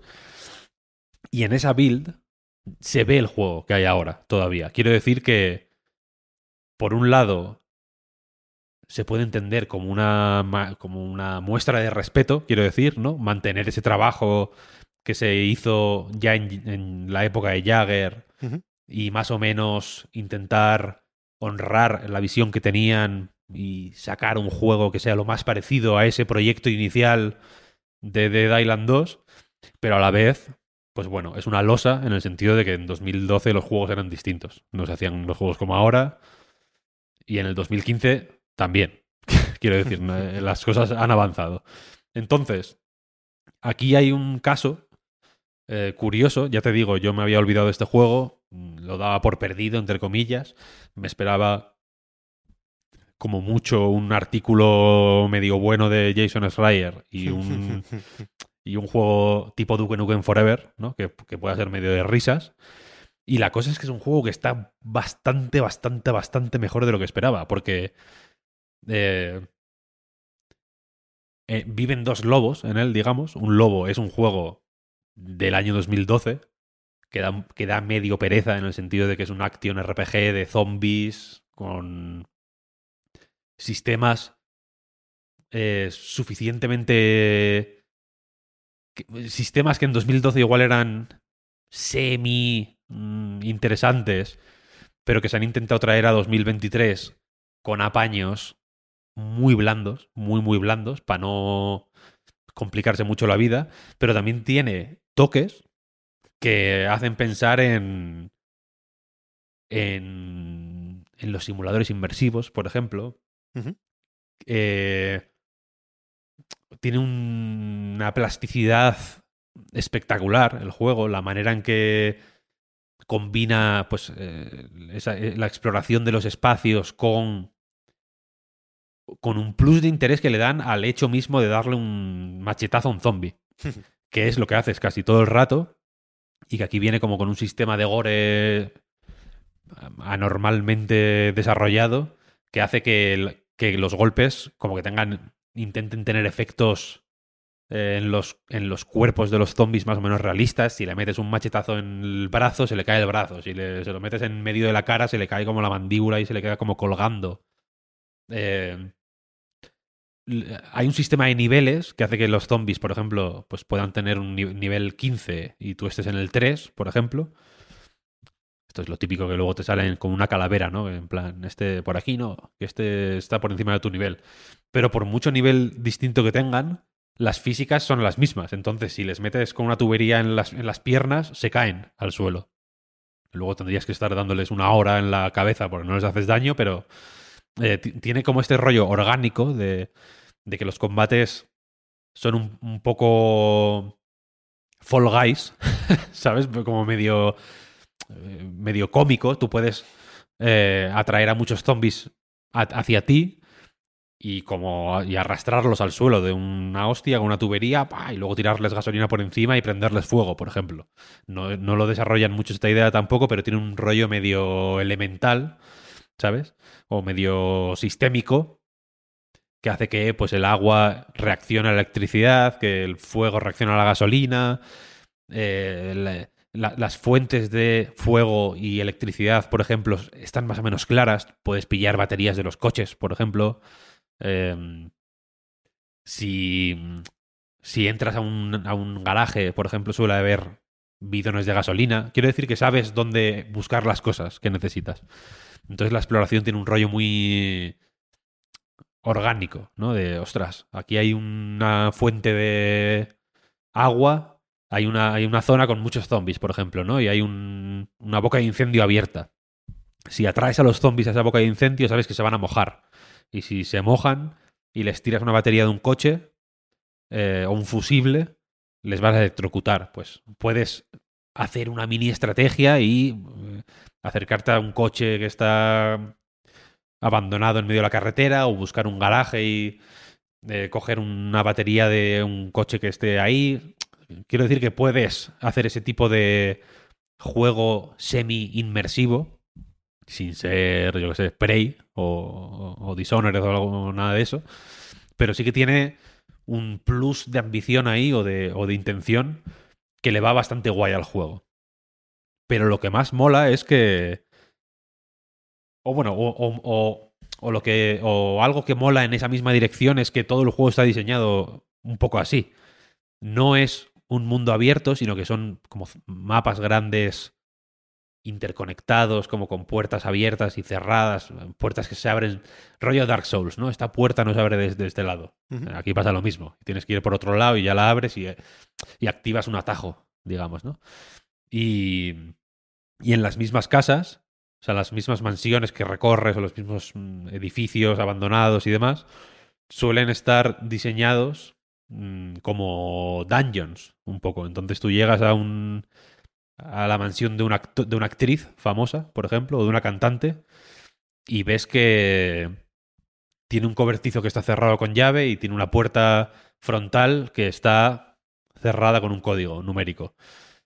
Entonces, si exploras un poco, igual encuentras una puerta abierta por atrás o una ventana. Entonces, puedes entrar y vas explorando la mansión hasta que, yo qué sé, bajas al sótano y, te encuentras al zombie de esa cantante famosa en el gimnasio que tenía, ¿no? Como haciendo ahí como vagando de una forma patética entre, entre esterillas de yoga y máquinas de pilates. Y cuando y si la matas, mm, se le cae una nota de audio donde dice el código de la puerta frontal, ¿no? Y ab- abriendo esa puerta frontal puedes explorar una parte que no habías podido explorar hasta ahora entonces de la casa, que donde encuentras la llave del cobertizo este del principio, que te dan una pequeña recompensa al final, ¿no? Y esto no es. Esto me lo, he- me lo he semi inventado. Sé que hay al principio del juego una cosa parecida, pero supongo que no será igual paso por paso. Pero esto no es una misión como tal, no te lo marcan como misión secundaria, sino que son pequeñas oportunidades que van surgiendo a medida que vas eh, yendo del punto A al punto B, que al final es la gran. El gran kit de la cuestión suele ser ese, ¿no? Ve a- tienes que ir a no sé dónde. Y mientras vas de camino a eso, pues de pronto, yo qué sé, el portero de automático de una, de una, casa, escuchas a alguien llamando, como pidiendo auxilio, ¿no? Te acercas y te dice, ayúdame a tal, no sé qué, no sé cuál, y se activa de pronto de forma dinámica una misión secundaria. Y en otras ocasiones es como digo, ni siquiera son misiones secundarias, sino eh, pues oportunidades para eso, para interactuar con el mundo de una forma semi-estructurada y que siempre es muy densa en detalles. Todos los, todos los rincones del puto juego tiene una cosa muy, muy guay este juego y que, me parece muy inteligente, que es que se le ocurra de una manera muy bestia en los lugares clave para que en los lugares no tan clave, cuando te toca pensar si algo lo han hecho con intención o si simplemente han puesto una IA que llene de basura eh, un, espacio, ¿no? En plan, mm, tienes que poner aquí de forma random comida y latas de tal y basura y no sé qué, no sé cuál para ge- generar un espacio, digamos, ¿no? Eh, siempre te decantes por pensar bien del juego, ¿sabes? O sea, no- eh, si ves un zapato tirado en el suelo, nunca vas a pensar que es random. Siempre vas a intentar buscar de quién es ese zapato. Y, y- y- y esta forma de diseñar, la. Ya te digo, en puntos clave del juego hay de pronto mm, dos cadáveres en un, en un sofá que puedes pensar que son de atrezo, simplemente, que no, que no dicen nada. Pero de pronto ves algo que, que piensas, hostia, esto no es atrezo, esto me quiere decir algo, ¿sabes? Y, y haciendo, y haciendo ese esfuerzo extra en, en los, en los momentos que tiene que hacerlo, ya digo, el juego te predispone o te mete en un mood de forma muy eh, suave para que estés de buenas con él, simplemente. Es un juego que te, que te, te, te, te impide estar de malas con él, ¿sabes? Y piensas, joder, es que las cartas, el sistema de cartas, es una mierda. Tiene un sistema de cartas, evidentemente, como todos los juegos. Eh, en vez de skills, como en el original, que, te, que subías de nivel y ganabas puntos de, para un árbol de habilidades y demás, que es otro sistema de mierda en general, quiero decir. Eh, aquí hay cartas, de pronto, desbloqueas cartas. Y es imposible saber qué cartas tienes equipadas. Todas las ilustraciones de todas las cartas son más o menos iguales. Hacen. Tienen los típicos efectos de. que te suben un 1,2% de ataque si, ha- si vas en carrera y con un arma de filo y detrás tienes a un zombie, ¿sabes? Como no sé, no sé lo que tengo, me da igual. Es un- una forma de mm, pegarle un refrescón al juego sin comprometerse con nada. No hay ninguna oportunidad de liarla con este sistema. No es en plan, hostia, es que para este boss tengo que cambiarme las cartas. ¿Sabes? Si, si con estas cartas no estoy bien equipado para, para enfrentarme a, a- a este enemigo, por ejemplo, ¿no? O, para, o si me equipo estas cartas concretas, sé que voy a ganar una ventaja competitiva que me va a permitir avanzar. No, no, no, sabes ni lo que. Las cartas importantes, las que son. las que te permiten, por ejemplo, saltar. eh, o sea, dar patadas en salto, el, el, la el dropkick, no sé cómo se dice en español, vaya. Eh, eso te la- las desbloqueas y te las equipa por defecto y no se pueden desequipar. O sea, Quiero esto decir, me- es, me- es me- una habilidad que. Es una habilidad que desbloqueas, simplemente. Eh, Me interesa un poco esto, Víctor, perdona. eh. Claro, la típica patada voladora es, es con, con una pierna, ¿no? Esta es, es- es la que se hace con las dos. Y, y luego se cae, como buenamente Sí, como, se puede. eso es, eso es, eso es. No es una cosa de Ryu, de, eh, sino es el fu, como un Pressing catch. a- ariete de pressing catch, efectivamente. Es verdad, ¿cómo se Eh, llamará eso? Tendrá un nombre seguro. Luego Dropkick, yo creo que se llama Ya, ya, dropkick. pero en en- castellano. ah, en español. sí, Tiene que no- ser no como sé. patada martillo, ¿sabes? Un nombre así. Sí, algo así, algo así. Pues eso, ese movimiento te lo desbloquea y te lo, te lo venden como carta. Pues como no engañas a nadie, esto me has desbloqueado un movimiento, ya está. Sí. Las, las cartas no. las- no, te, no te sé decir ninguna carta, sinceramente. Y que, eh, los personajes, que, hay, que hay cuatro o más, no, no tampoco lo tengo muy claro, eh, tienen sus eh, particularidades, ¿no? Uno y son todo mierdas así. En plan, haces más daño si vas corriendo, eh, cuesta arriba. Correcto. No sé, es que me da- no, no tienen efecto, no, tienen, no son visibles en la. En, en- en el, en el minuto a minuto de la partida. Te da lo mismo. Igual en cooperativo. Y forzándolo muchísimo. Yo en cooperativo tampoco lo visualizo, ¿eh? pero igual está pensado para que en cooperativo.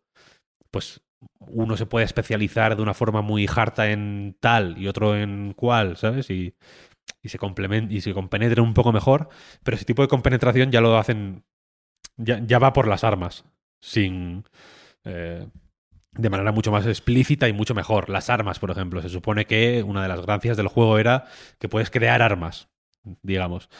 En las previews que yo leí de 2014, incluida la mía, parecía lo del puto Zelda, ¿sabes? De que puedes coger un palo y, y cualquier objeto y, y- y crearte un arma con, con él, pero a efectos prácticos es, bueno, pues que le puedes poner electricidad a un machete. Básicamente. Y sí tienen otro, otro aspecto las armas y, y sí que puedes crear cosas claramente más poderosas, pero ahí, precisamente en eso, en añadirle fuego, electricidad tal a las armas, hay, hay oportunidades para la sinergia mucho más evidentes. Si uno, por ejemplo, coge un bidón de agua y se lo tira a un grupo de zombies y vas tú luego con el, con el machete de electricidad y les metes un machetazo y, y se va como la electricidad se va como otras como pasando de unos a otros, ¿no? Un, un enemigo electrificado emite electricidad también. Entonces como que se va creando ahí un ataque en cadena y tal y cual.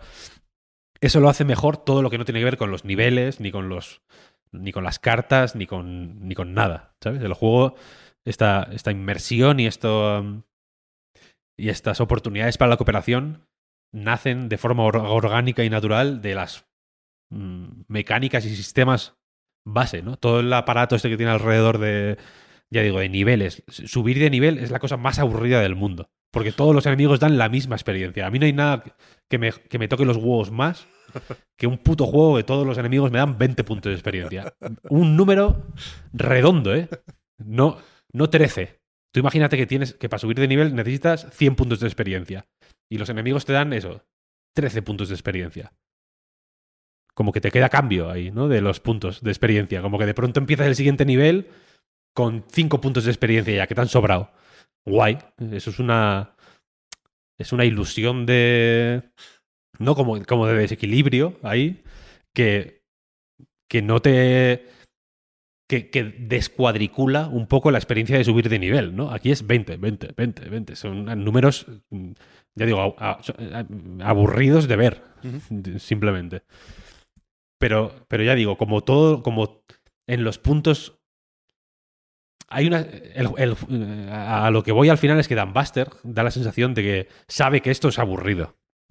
Y que, y que es una mierda. Y que no está bien.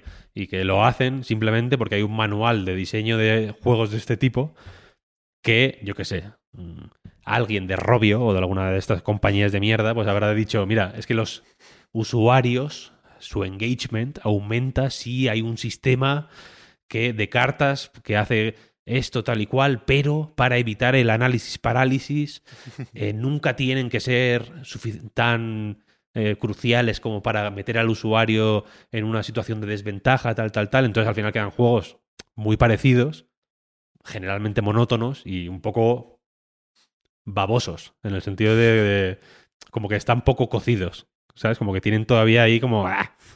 No gustan, fofos, como babosas, así como, como babosas jugables. Y este juego da la sensación de que es consciente de eso y lo intenta compensar por el otro lado que os digo, de crear un mundo... Es que se me ocurre la... Se me ocurre vivo, pero no vivo vibrante, ¿sabes? Que, que, que mires donde mires, ves his- historia, historias, ¿sabes? Como ves, mm, eh, puedes, puedes conocer a los habitantes de las casas por las casas. Y eso para mí es muy importante en un juego de este estilo. Y, este lo hace muy bien. En, en- no en todas las ocasiones de manera sobresaliente, pero en unas cuantas, no pocas, sí. Lo único que luego está pues mezclado con, ya digo, con estas estos sistemas y estas eh, cosas un poco más mediocres que no, pues bueno, que tiran el juego un poco para abajo. Pero ya digo que para el para las vueltas que ha dado y para lo trágico que ha sido un poco el el desarrollo, Eso iba a decir. creo que el resultado final es muy, muy, muy bueno. ¿Qué pasa? Que nadie espera ya este juego. Entonces, no sale, no sale en Steam. Han- yo entiendo que están ahora rapiñando como eh, formas de rentabilizarlo rápidas y, y, y, bueno, aplacar un poco la hostia, que se, que se preverán, que, que está, que está a la vuelta de la esquina y, por ejemplo, solo sale en, en Epic, en Epic Games Store. Dentro de un año, cuando salga en Steam, de pronto a los tres meses lo pondrán a 40 euros, a 30 euros. Igual en ese momento la gente sí mm, se acerca a él, ¿no? Porque dice, vale, pues a- ahora, ahora me, me, me llama un poco más, me parece un poco más eh, jugosa la oferta, ¿no? Y en ese momento yo creo que mucha peña va a encontrar un juego sorprendentemente sólido y con, y con unas virtudes que, que, nunca esperarías encontrar en un juego así. Ya. Has comentado unas cuantas cosas, Víctor, que yo había apuntado también. Se me han ocurrido varios temas que, que- que solo cito, ¿eh? No, no, no vamos a abrir otros debates ahora. Pero sí que, joder, en, en todo este tiempo han pasado muchas cosas con los zombies, con el mundo, con los viruses, te diría. Y, y es muy fácil quedarse desfasado de alguna forma, ¿no? Y, y- y teniendo en cuenta que no es cosa de, de Thailand, ¿eh? Que de, de- de esta franquicia, digamos, se escindió, hubo una mitosis ahí y salió también eh, Dying Dying Light. Light, que con el 2, y, y- y- y no es por falta de ambición, parece que tampoco les acabó de funcionar como esperaban. Eh, pensando en combinar armas, de Rising no me hagáis hablar, ¿no? Eh, parece que, que está complicada la cosa con los zombies y seguro que se pueden sacar algunas conclusiones interesantes de ahí. Me interesaba también el tema de los precios. Creo que no es su culpa, pero es difícil pensar en gastarse 70 euros, ni siquiera piden 80, eh, porque es intergeneracional, ¿eh? Pero que, que se puede poner seguramente de Thailand como ejemplo de juego que esperaríamos en algún momento tener en Game Pass, en PlayStation Plus Extra, en los Games with Gold, no creo, pero en el Plus Essential de tal mes, a lo mejor sí. Creo que es complicado, creo que aquí Embracer tiene, no sé si un problema, pero sí, desde luego, un tema a tratar. Pero, pero, creo que lo más importante tiene que ser darle una palmadita en la espalda a Dan Buster Studios, ciertamente Sí, sí, sí. porque era, era complicado ya no solo hacerlo bien, sino hacerlo. Viniendo de Homefront, que cuidado, también tuvo su pequeña historia de redención. ¿eh? Yo no, no estaba ahí ya para probarlo, pero por lo visto se arregló bastante, más de lo que se suelen arreglar los juegos a base de parches. Así que, que yo me, me quedo con eso. Y quiero probar de Thailand 2. No sé si lo quiero comprar ahora mismo, de lanzamiento, pero sí lo quiero probar. Es un juego que no. es lo que dices tú, que no apetece comprarlo de lanzamiento. Apetece esperar a la oferta. Aquí en ese momento. eh, pues bueno, es que eh, ta- también, eh, evidentemente.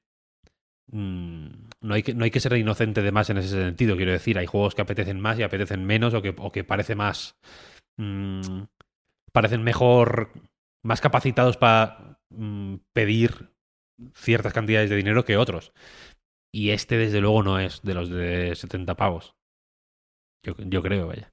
Y sobre Homefront, por cierto, lo quiero decir antes que se me olvide. En Homefront de Revolution hay una máquina recreativa que si le- la activas puedes jugar la primera pantalla del Time Splitters 2. Fíjate. ¿Lo sabías esto? No lo recordaba, ¿no? Pues si en la máquina recreativa metes un código tipo arriba, abajo, L, tal, no sé, no sé cuál, te puedes jugar el Time Splitters 2 entero. Cuesta 3.99 el Homefront de Revolution. ¿Entendéis por dónde estoy yendo? sí, sí, hay un exploit ahí, ¿no? Time Splitters 2 no tiene ports. Un juego que solo salió en Play 2 y GameCube. No tiene port para PC. ¿Entiendes a dónde voy, Pep? Sí, sí, me parece muy, muy buena recomendación, vaya. Dios. Recomendación, truco del almendruco, todo, todo, muy completo. Sí, sí, sí, sí, sí. Pues yo lo que decía, ¿eh? he estado jugando a Burning Shores, la expansión de Horizon Forbidden West, que también me ha obligado a terminar Horizon Forbidden West. Me ha costado más de lo que quisiera y por lo tanto no he podido seguir mucho. Creo que este requisito, sorprendente, si me preguntáis a mí, eh, hace muy fácil la recomendación. Quiero decir, entre que te exige haber terminado el juego base y que no hay eh, expansión para PlayStation 4, creo que, que, Sony te lo está diciendo todo, ¿no? Si te gustó bastante Forbidden West como para terminarlo, que cerca del final hay que hacer un, un pequeño esfuerzo ahí y encima vas a jugar en PlayStation 5, pues a lo mejor 20 euros los amortiza rápido en este caso, ¿no? Aunque sea, pues eso, un DLC y no un juego completo.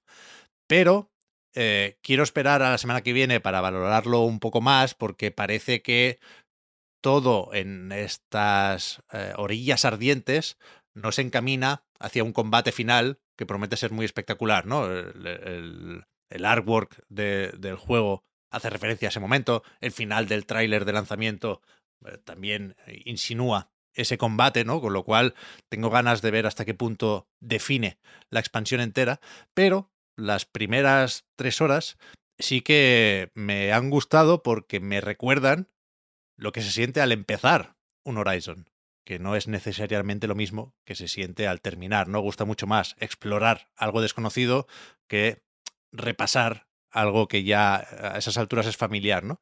Y creo que le viene especialmente bien aquí lo de soltar lastre.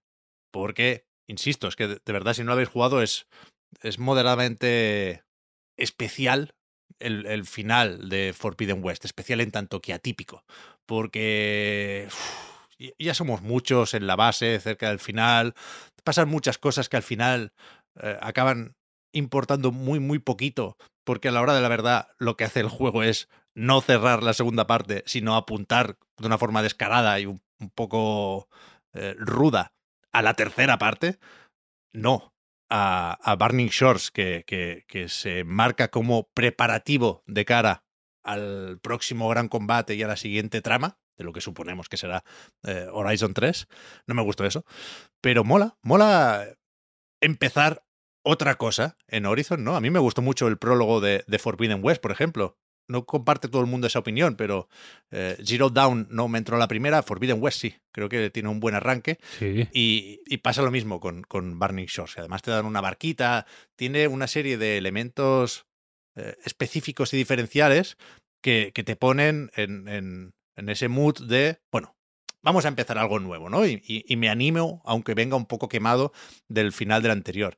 Tiene lo justo de distinto como para que eh, te, te- pongas en sintonía, ¿no? Hay nada más empezar, llegas a, es una zona nueva del mapa, ¿eh? Y luego puedes con las hogueras hacer viaje rápido al resto de Forbidden West. Pero te, te, te llevan a un sitio nuevo y lo primero que encuentras es una tienda de armas, por supuesto. Y hay una serie de arcos legendarios, apetecibles, que se compran con un material o un recurso que no podías haber cogido antes, que es nuevo de la expansión. Creo que se llama filobrillo o algo así. Es una, una de estas piedras, uno de estos minerales que antes eran verdes y ahora son amarillos. Con lo cual tienes por cojones que empezar explorando, si quieres eso, ¿no? No, no te vale haber ahorrado o acumulado antes. Y eso mola porque te vas con el barquito, hay una serie de eh, chorros o de hazers que te impulsan con la parabela y, el juego hace lo justo para que te pongas de buenas con él. Y creo que, que, que ahí es cuando más brilla la, la franquicia de guerrilla y, y ya digo, ¿eh? No, no. Fue acabar Forbidden West y empezar Burning Shores. Sin, sin, sin reiniciar PlayStation 5 siquiera. Y, y lo sentí completamente distinto. Así que, que tiene mucho sentido el DLC. Me está gustando más que el Frozen Wilds, por ejemplo. La semana que viene hablaremos de él. Yo no he empezado todavía. La verdad, lo tengo instalado y no lo he empezado aún, pero me parece bien dejarlo para la semana que viene. Sí, creo que te va a molar. Pero, hablando de robots, no seríamos unos máquinas si no fuéramos dejando pendiente aquello de eh, tu juego favorito de lo que llevamos de 2023. Víctor, ¿cuál es? Por fin, por fin. He estado todo el podcast diciendo, pero quito esta mierda, me da igual. Vamos al lío. Apunto aquí que tengo- me estoy meando. Hago un Vale. pis y... Vale, vale, Joder, Víctor, Joder, ¿eh? yo- los huevos. Unos minutos más tarde. Vale, ya he vuelto. Pipí hecho. Importante vaciar la vejiga. Yo recomiendo a todo el mundo, en cuanto tenga ganas de hacer pis, que lo haga. Si hay un Es que- baño cerca, mejor, pero si no, en cualquier sitio. Mm, Es muy que, importante. Víctor, tú te has dado cuenta que estamos todo el tiempo, todo el mundo aquí como sociedad, recomendando, recomendando beber agua y estar hidratados. Pero nadie recomienda hacer pipí, cosa Mm. que debería estar súper unida a, a beber agua. Y que, no lo, dejo ahí. y que no lo está. Porque luego la gente se aguanta. Claro, claro, porque hemos normalizado el beber agua, aunque hasta extremo muy, muy grande, porque estaba leyendo precisamente esta semana que la gente con lo de la obsesión de beber no sé cuántos millones de litros de agua, ahora le pone mierdas al agua y ahora como que en realidad no beben agua porque lo que beben es malísimo. O sea, con rollo polvos y saborizantes y no sé qué. O sea, la gente obsesionadísima con beber agua, pero no hemos normalizado el hacer Mm. pis. Es verdad. Entonces, Yo recomiendo. desde aquí, Ef- efectivamente, bien. Me, me gusta mucho eso que has dicho, Marta. Yo recomiendo comprarte un pepino. Un pepino no es particularmente caro, es, una- es más o menos razonable. Cortarlo en rodajas y te echas una rodaja en un vaso de agua o dos. Perfecto. Mm, No hace falta verdad. polvos ni mierdas. Una rodaja de pepino y, y efectivamente mear siempre que, que se pueda, porque eh, tampoco es bueno aguantárselo. Y los pedos también. Sí, porque, porque Bueno. eso. Sí, no, no, no, no. Eso es cáncer, ¿eh? Yo te lo digo. Hay que tirarse pedos todo el rato. Ah, Eh, bueno, mm, en una oficina no. O sea, nosotros que trabajamos desde casa. O sea, va- no tenemos tampoco que ser como los más abiertos a la normalización. bueno, sales, Normalicemos sales normal. al balconcillo un momento, un pedete y... Voy a, las piernas, ¿no? Sí, efectivamente. Ahora el juego, dale, ahora dale. el juego. Venga. Dale, dale al juego. Eh, como digo, como decía, vaya, antes, hace un rato, esta semana, mm, mi lunes empezó con, pues bueno, estaba de buen humor. Preguntaréis, ¿por qué? ¿Por qué era lunes? Efectivamente, efectivamente. Pero aparte, unos días antes había vendido una caja del counter, una caja de loot, una loot box. Entonces me vi verdad, ¿eh? me vi. eh, estaba pletórico, sinceramente. El mundo era mío. El mundo era mío en ese momento. Me metí en la Steam Deck. Digo, bueno, me voy a, meter- voy a comprar un juego. Voy a comprar un juego porque soy millonario, básicamente. Tenía 2,19 euros en la cartera de Steam. Pensé, esto hay que aprovecharlo. Entonces, con el subidón, me compré el Killer is Dead. Me compré uno que se llama Loreta, que no, no lo he jugado. Eh, y me compré el el que ha acabado siendo el, el motivo de obsesión para mí durante toda la semana, que es Can of Wormholes, se llama. Como can, can de, de lata, pero también de perro, ¿no? En español. Y wormholes de agujeros negros, ¿no? Can of Wormholes.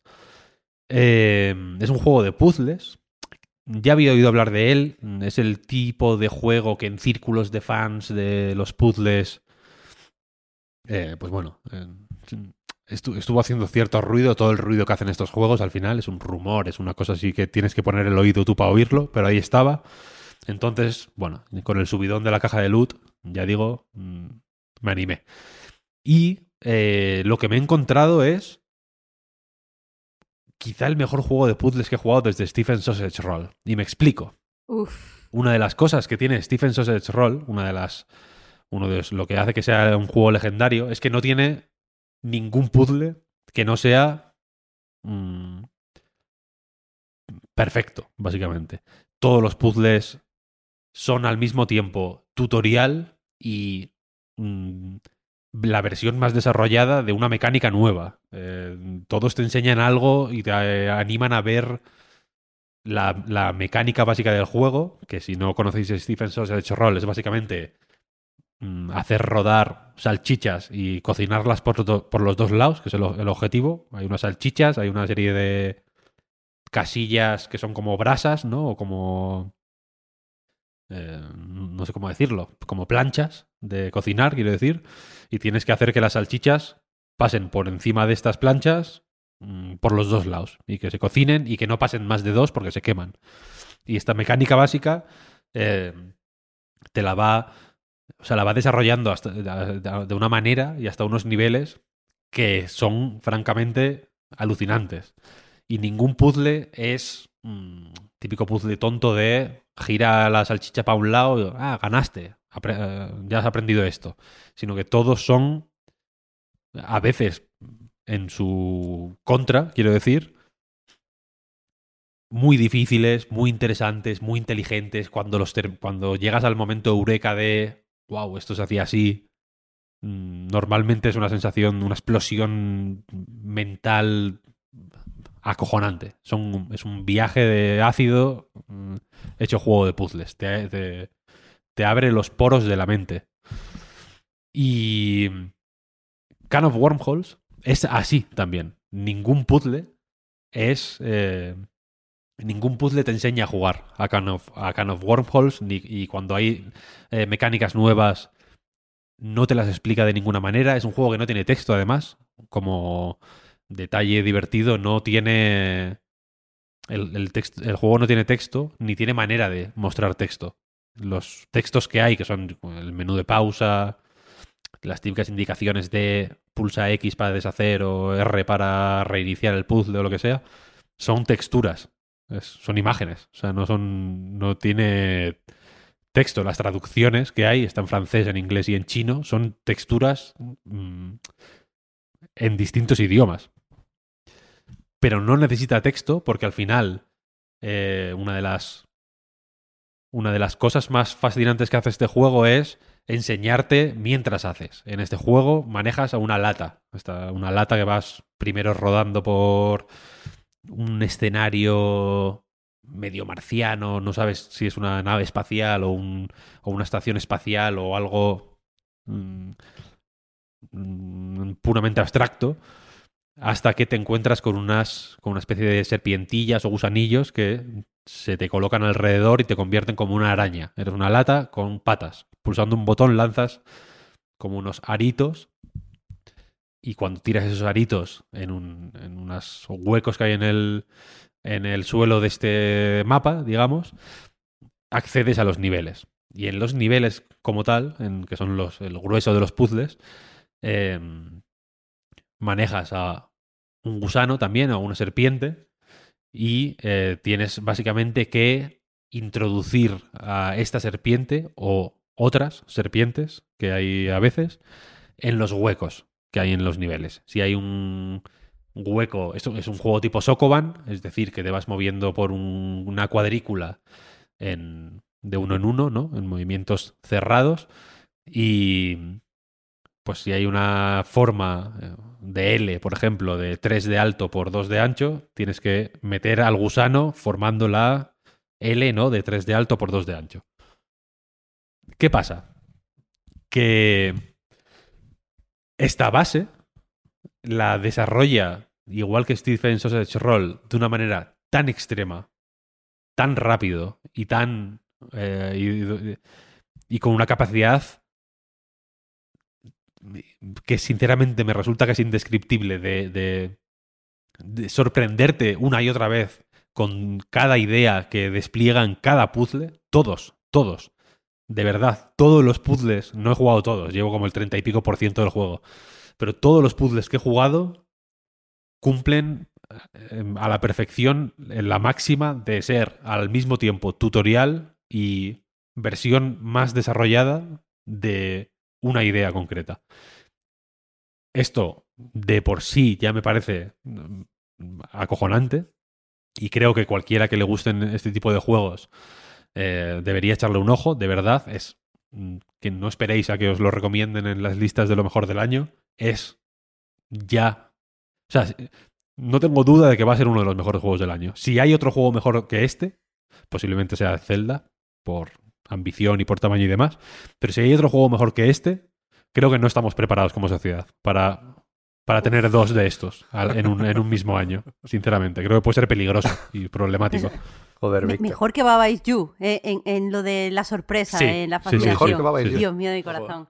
Yo no estoy Y preparada no sé- ahora mismo. pero para pero eso. ahí está la cosa. Es, es la- la- he, he hecho así hipérboles de este tipo y exageraciones de esta manera y he, he vendido de forma tan efusiva Stephen Sausage Roll en otras ocasiones y hay gente que me ha dicho, mira, me lo compré porque me dijiste que era la hostia, veo que puede ser la hostia, efectivamente, pero no puedo. No puedo. I can't even.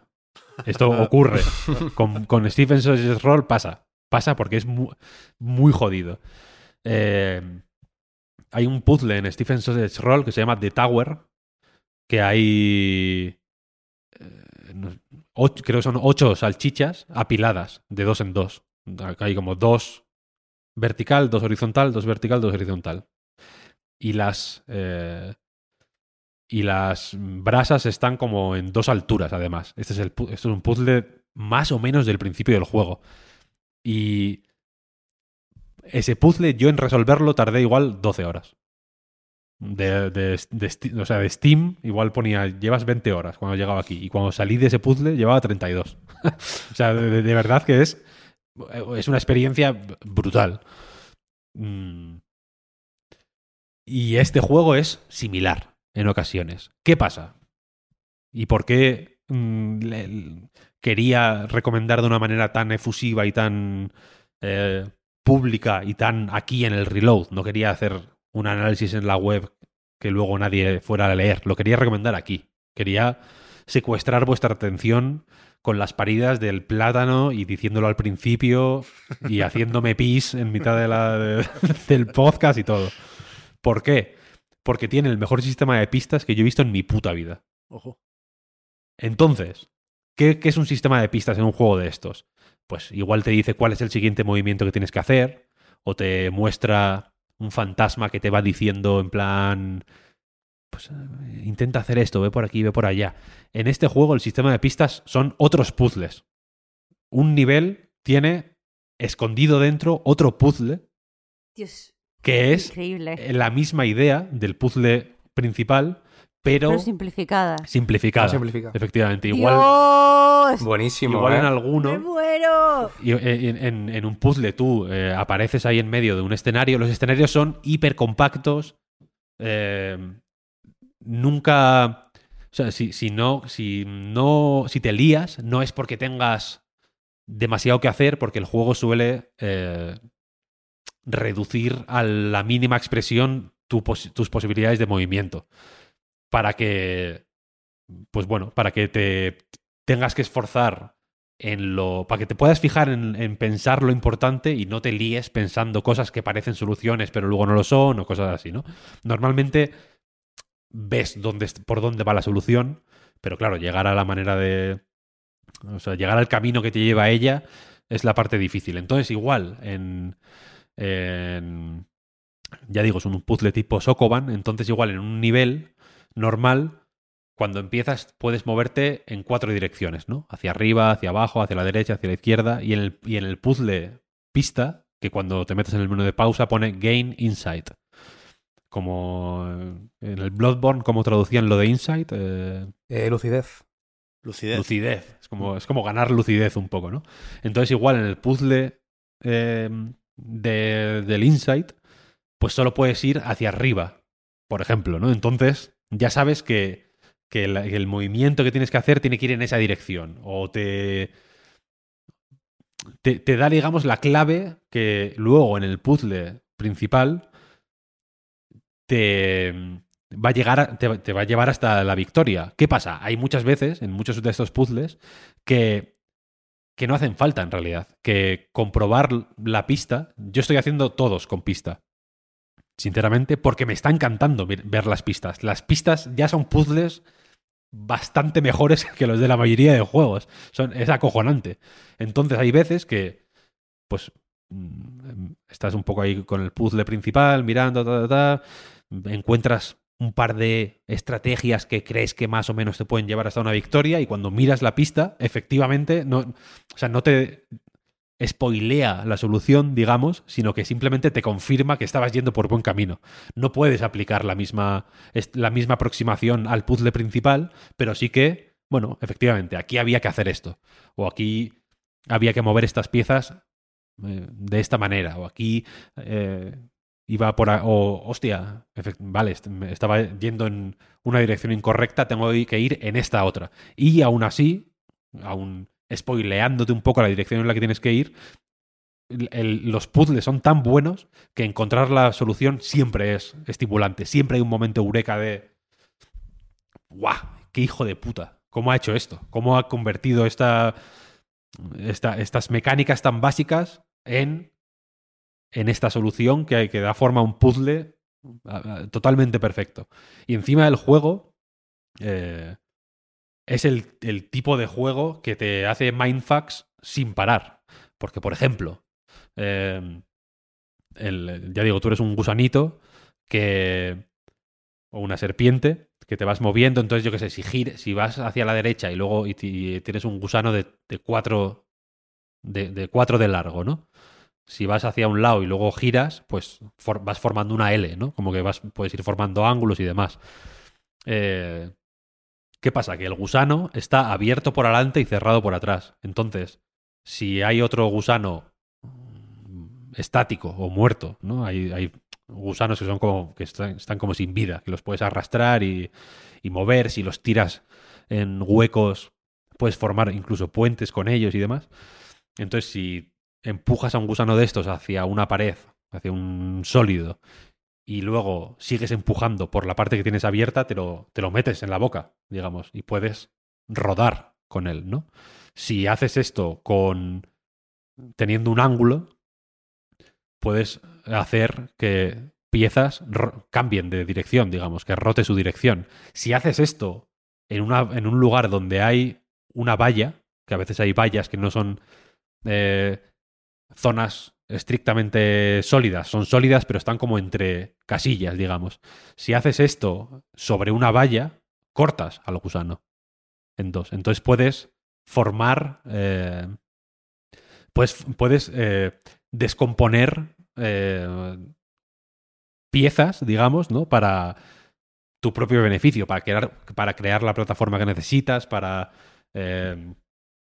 para hacer puentes que te permitan llegar un poco más lejos y alcanzar zonas que parecían inaccesibles al principio y demás. ¿Qué pasa? Si cortas uno de estos gusan- gusanos, un gusano de dos, de dos de largo, si lo cortas por la mitad, formas puntitos. Y estos puntitos, si te los comes, creces tú. Entonces, mm, hay puzzles que, que- puedes. eh, que, de pronto te, te obligan a, a hacer una gestión ahí del espacio para ir cortando en rodajitas, como ese pepino fantástico que te puedes echar en el agua, para ir comiéndotelo y que crezca tu gusano. Esto no siempre es igual de evidente, ¿no? Y, ir llegando a las soluciones, eh, pues ya digo, es un proceso de ir aplicando cosas que te han ido enseñando en niveles anteriores, pero también tienes que ir pensando como siempre un pasito más eh, allá, porque cada puzzle, insisto, te, te enseña algo nuevo.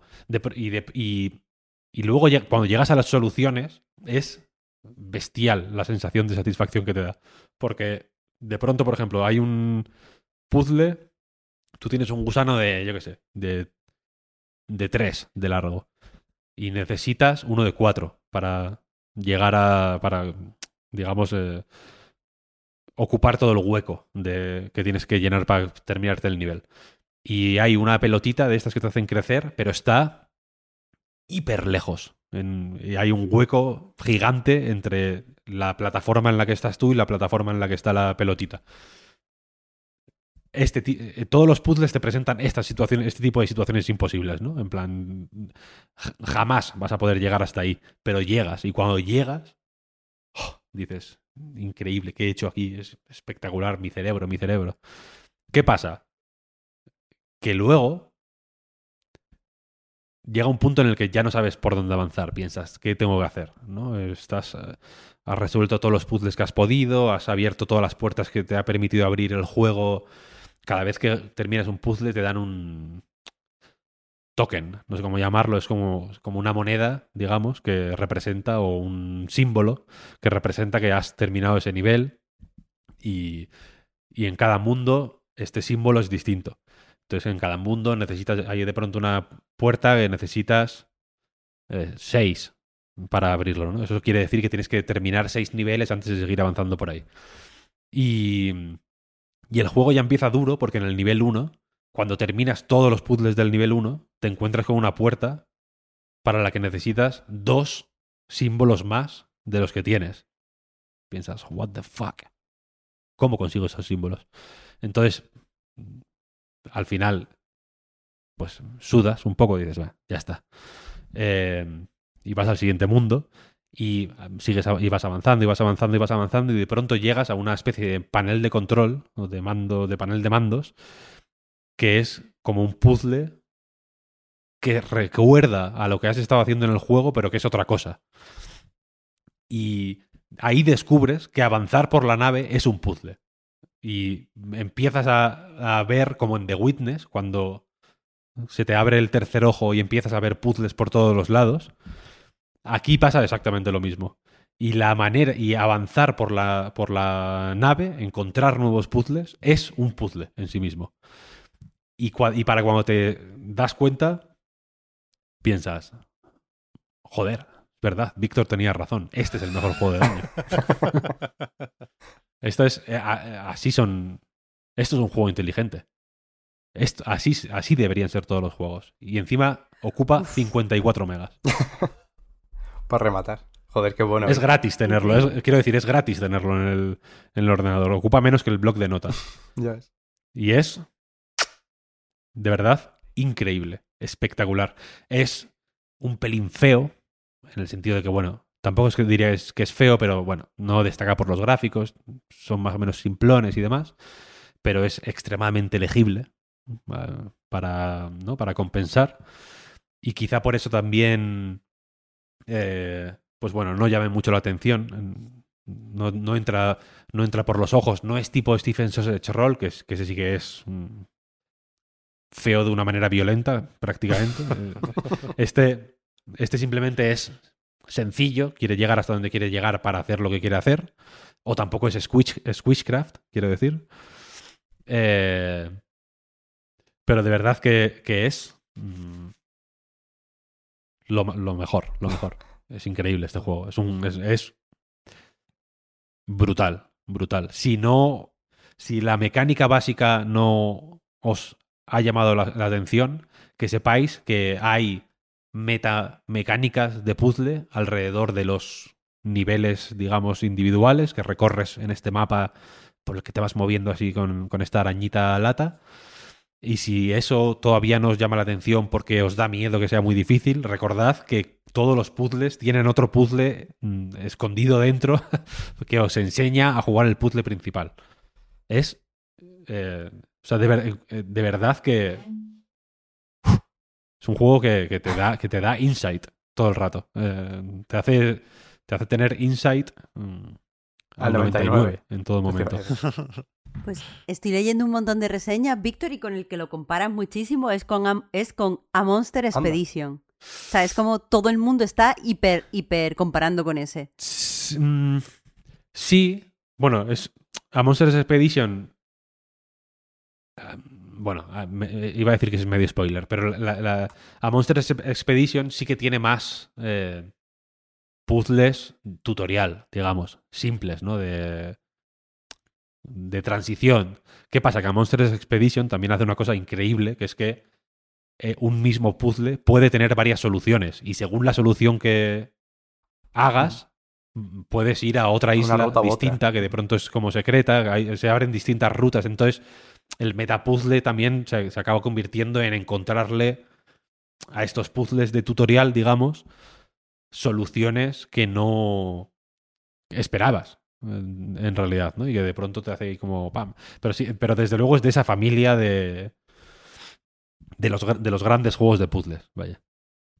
Joder, yo creo que nos has ido convenciendo según eh, ibas hablando, pero cada vez más. O sea, yo estaba completamente convencido a los 10 minutos, pero cuando has empezado a desarrollar más el tema de, pues eso, ¿no? De, de las pistas, de cómo funciona esto, de, de cómo te hace reflex- reflexionar, incluso de las horas que te dedican algunos puzzles, a mí eso me parece hasta positivo. Según, según el caso, joder, eh, estoy a topísimo. O sea, si no me lo compro esta tarde, me lo compro mañana.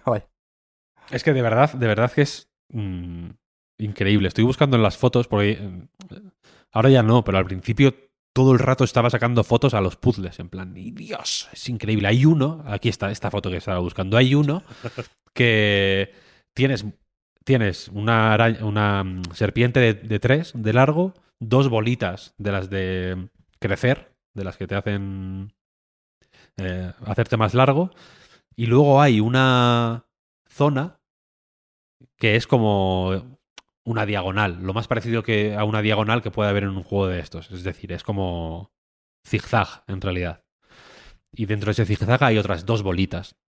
Y eh, la meta, digamos, donde tienes que meter a la, serpiente, está hiper lejos. Mm, Imposible llegar de, de- de todas las maneras. Y este puzzle es increíble, porque te enseña mil cosas, pero mil cosas en, en nada. Hay 1, 2, 3, 4, 5, 6, 7, 8, 9, 10, 11, 12, 13, 14, 15, 16, 17, 18, 19, 20, 21, 22 casillas. 22 casillas hay. No te puedes mover por ningún otro sitio. Y en esas 22 casillas te enseña tantas cosas que... oh, o sea, lloré. O sea, de verdad, de verdad. Se la hice una foto porque no me lo... Como... Tú imagínate que vas por la calle y ves un marciano. ¿No? Y dices, hostia, le sacas una foto de... Simplemente para tener una prueba, para luego... De... que si... Imagínate que llegas tarde, que has quedado luego con tus amigos y llegas tarde y les dices, es que, me- es que había un marciano en el suelo. Le sacas la foto para enseñársela, ¿no? En plan, no, no, de verdad, de verdad, que, que creedme, creedme que, que es que era un marciano. ¿eh? Y a eso le saqué una foto, recuerdo. Esto la hice el, el lunes o el martes. Le saqué la foto en plan, es que no, es que no me lo creo. O sea, necesito tener una prueba de, de que existe este puzzle. por, si, por si acaso se borra el juego o lo que sea. Brutal, increíble, de verdad. de, de, de 11. ¿eh? Este es como el Mario 64. ¿no? En la hobby consolas no le pondrían nota. Pues yo, yo, yo sí me lo he comprado ya, vaya. Y he visto, me ha gustado ver que una vez más, tirando un poquitín para abajo y llegando a las reseñas, está Winnie diciendo Goti. Pero a ver cuándo, cuándo me animo, porque ya hemos comentado hablando otras veces de puzzles, ¿eh? que a mí me da mucho respeto, porque me siento muy, muy tonto. Yo con el Stephen's Sausage Roll no, no llegué a la torre. Pero, pero es que también tengo el, el Rusted Moss, que fue el GOTI de la semana pasada. Y, y sí estuve jugando un rato y estaba súper bien, ¿eh? Pero me, me, me dolió la mano. No sé por qué, no sé si... O sea, mira que usar el ratón de, de- del PC, otra cosa no, pero eso sí, ¿eh? Y, y no sé si al hacer alguna cosa extraña con el clic derecho, me- se me tensaba algo y en, y en la muñeca, joder, acabé un ¿Juegas, poco juegas poco- con ratolí? Dolorido. Me dijo Oscar que es lo que recomiendan Sí, se recomienda. desde, desde la desarrolladora. Sí, te ayudan Pero un poco que- con, con Stick, pero, pero sí, yo creo que es un tema de, de tensión, vaya, de, de que al final es una cosa que en ocasiones requiere muchísima precisión, tanto por el momento exacto en el que lanzas el gancho como por el sitio exacto donde tienes que lanzar el gancho. Entonces entiendo que, que irá por ahí, ¿no? La, la tensión que te generaría eso. Pero, ah, es que me- me- nada más de pensarlo, me, me vienen los recuerdos, ¿eh? Pero, ¿cómo jugáis? Con lo de hacer dos clics, es que yo creo que Ah, cierto, esa es otra. a mí me resulta más intuitivo lo de mantener y soltar, pero juraría que no es la opción por defecto, que Hmm. por defecto es clic para lanzar el gancho, otra vez clic derecho para para, soltarte. Y, y creo que, aunque es menos intuitivo, será también menos doloroso. Yo juego así. Yo jugué, jugué así mi partida, efectivamente. Y es verdad que es menos intuitivo. De, de hecho, al principio eh, me cambié porque, porque dije, al, al mismo que tienes tú, porque dije, es más lógico, ¿no? Tiene más, Mm. más sentido, simplemente. Pero luego, a la hora de ejecutarlo, no tanto. Eh, a la hora de ejecutarlo es, es. conviene más, porque claro, el, el tener el clic pulsado todo el rato es. entiendo lo que te. Lo que te da esa tensión, ¿no? Estar ahí tenso hasta el momento en el que digas, vale, ahora es el momento perfecto para soltarlo y salir disparado hacia donde quiero, ¿no? Ya, igual tengo que comprarme otro ratón, ¿eh? Porque es verdad que aunque me resulta bastante cómodo este, y me gusta mucho lo de los clics silenciosos, debería ser quizá un poco más grande para mi mano, es verdad. Igual será eso. Pero está guay el Rusted Moss, ¿eh? Al final todo esto era para volver a recomendarlo y recordar que hay más juegos aparte de Can of Warhols y también te diría, aparte de Tears of the Kingdom. Algunos de estos juegos salen la semana que viene, de hecho, a ver qué traemos en el reload. No creo que tengamos tiempo de jugar a Star Wars Jedi Survivor, que yo sí me, he ido convenciendo una vez más con los últimos vídeos de Electronic Arts de que le tengo ganas, a pesar de no entusiasmarme Fallen Order. Pero, pero que hay la semana que viene, lo acabo de mirar, joder, y se me ha olvidado. Advance Wars, guerras avanzadas. ¿Lo vas a jugar o qué? Yo tengo ganas, sí, la verdad. Está bien, ¿no? Es que me gusta más pixelado, pero... Pero es un juego muy apetecible, en realidad. Sí, habrá que. Habrá que darle un. ¿No? Un, un meneíto. Poco sí. Os puedo confirmar también, noticia de última hora, que el Angry Birds Journey es una mierda. No sé. no, sé qué está comprando Sega, Vaya, por pero como mínimo el tutorial es muy, muy malo. Y... Hostia, qué rabia. Había algo, ¿eh? Para la semana que viene. Está rayado, ¿eh? Está rayado. Sí, Estás- sí, Es que... Ah, claro, claro. Volumen 4 del pase de expansión de Xenoblade Chronicles 3. Mm. Futuros redimidos. El tráiler, no voy a no, no voy a intentar engañar a nadie, no me gustó más que el de Tears of the Kingdom, pero pedazo de tráiler. Muy bien. O sea, me, me entraron ganas de, jugar a esto y de intentar hacer las cosas un poco bien y por lo tanto jugar o terminar antes el Xenoblade Chronicles 3, que lo tengo a medias y va a ser mi, mi próximo pendiente a rescatar. Va a ser tocha esta mierda, ¿eh? que, que no se esperaba para tan pronto. Se dijo que saldría antes de que terminara 2023 y resulta que Monolith y Nintendo lo tienen ya y que para qué esperar. Esto es lo típico que, que van a ser tantas horas de juego en una expansión que igual llegamos justos al, al Tears of the Kingdom. Fíjate, que igual en tres Mm, semanas claro. no da tiempo. Ya ves, ya ves. Ya ves. Hay que darse prisa, hay que meterse prisita, sí, sí.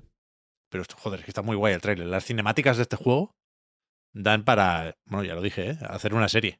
Seguro que hay vídeos de estos en YouTube, ¿no? Que, que juntan las cinemáticas sin pensárselo mucho y seguro que se pueden disfrutar un montón. Pues eso, eso, a ver si, si podemos comentar alguna cosilla la próxima semana. Será el trigésimo primer programa de la decimocuarta temporada del podcast Reload. Hasta aquí, el 30. Muchas gracias a todos los que hacéis posible esto. El trigésimo. Ya, era para hacer el contraste, hombre. O sea, sí, o sea, si me sé el trigésimo primero, me sé también el trigésimo. Ah, bueno, eso nunca se sabe. Ya, es verdad. Pero iba a decir que el podcast Reload, igual que a nightgames.com, es posible gracias a vuestras generosas aportaciones, patreon.com barra a night reload para más información, y que los patrons tenéis ahora un ratito más de podcast en la prórroga. Con el resto, muchas gracias también por seguirnos y ayudarnos a mejorar. Nos volvemos a escuchar la semana que viene. Igual nos vemos antes. Igual Chan, chan, chan, nos chan. hemos visto ya cuando escuchéis Chan, esto. chan, chan, chan, chan, chan. Muchas gracias, Oscar, Marta, Víctor. Hasta la próxima. Hasta luego. A ti, Pep. Hasta la próxima.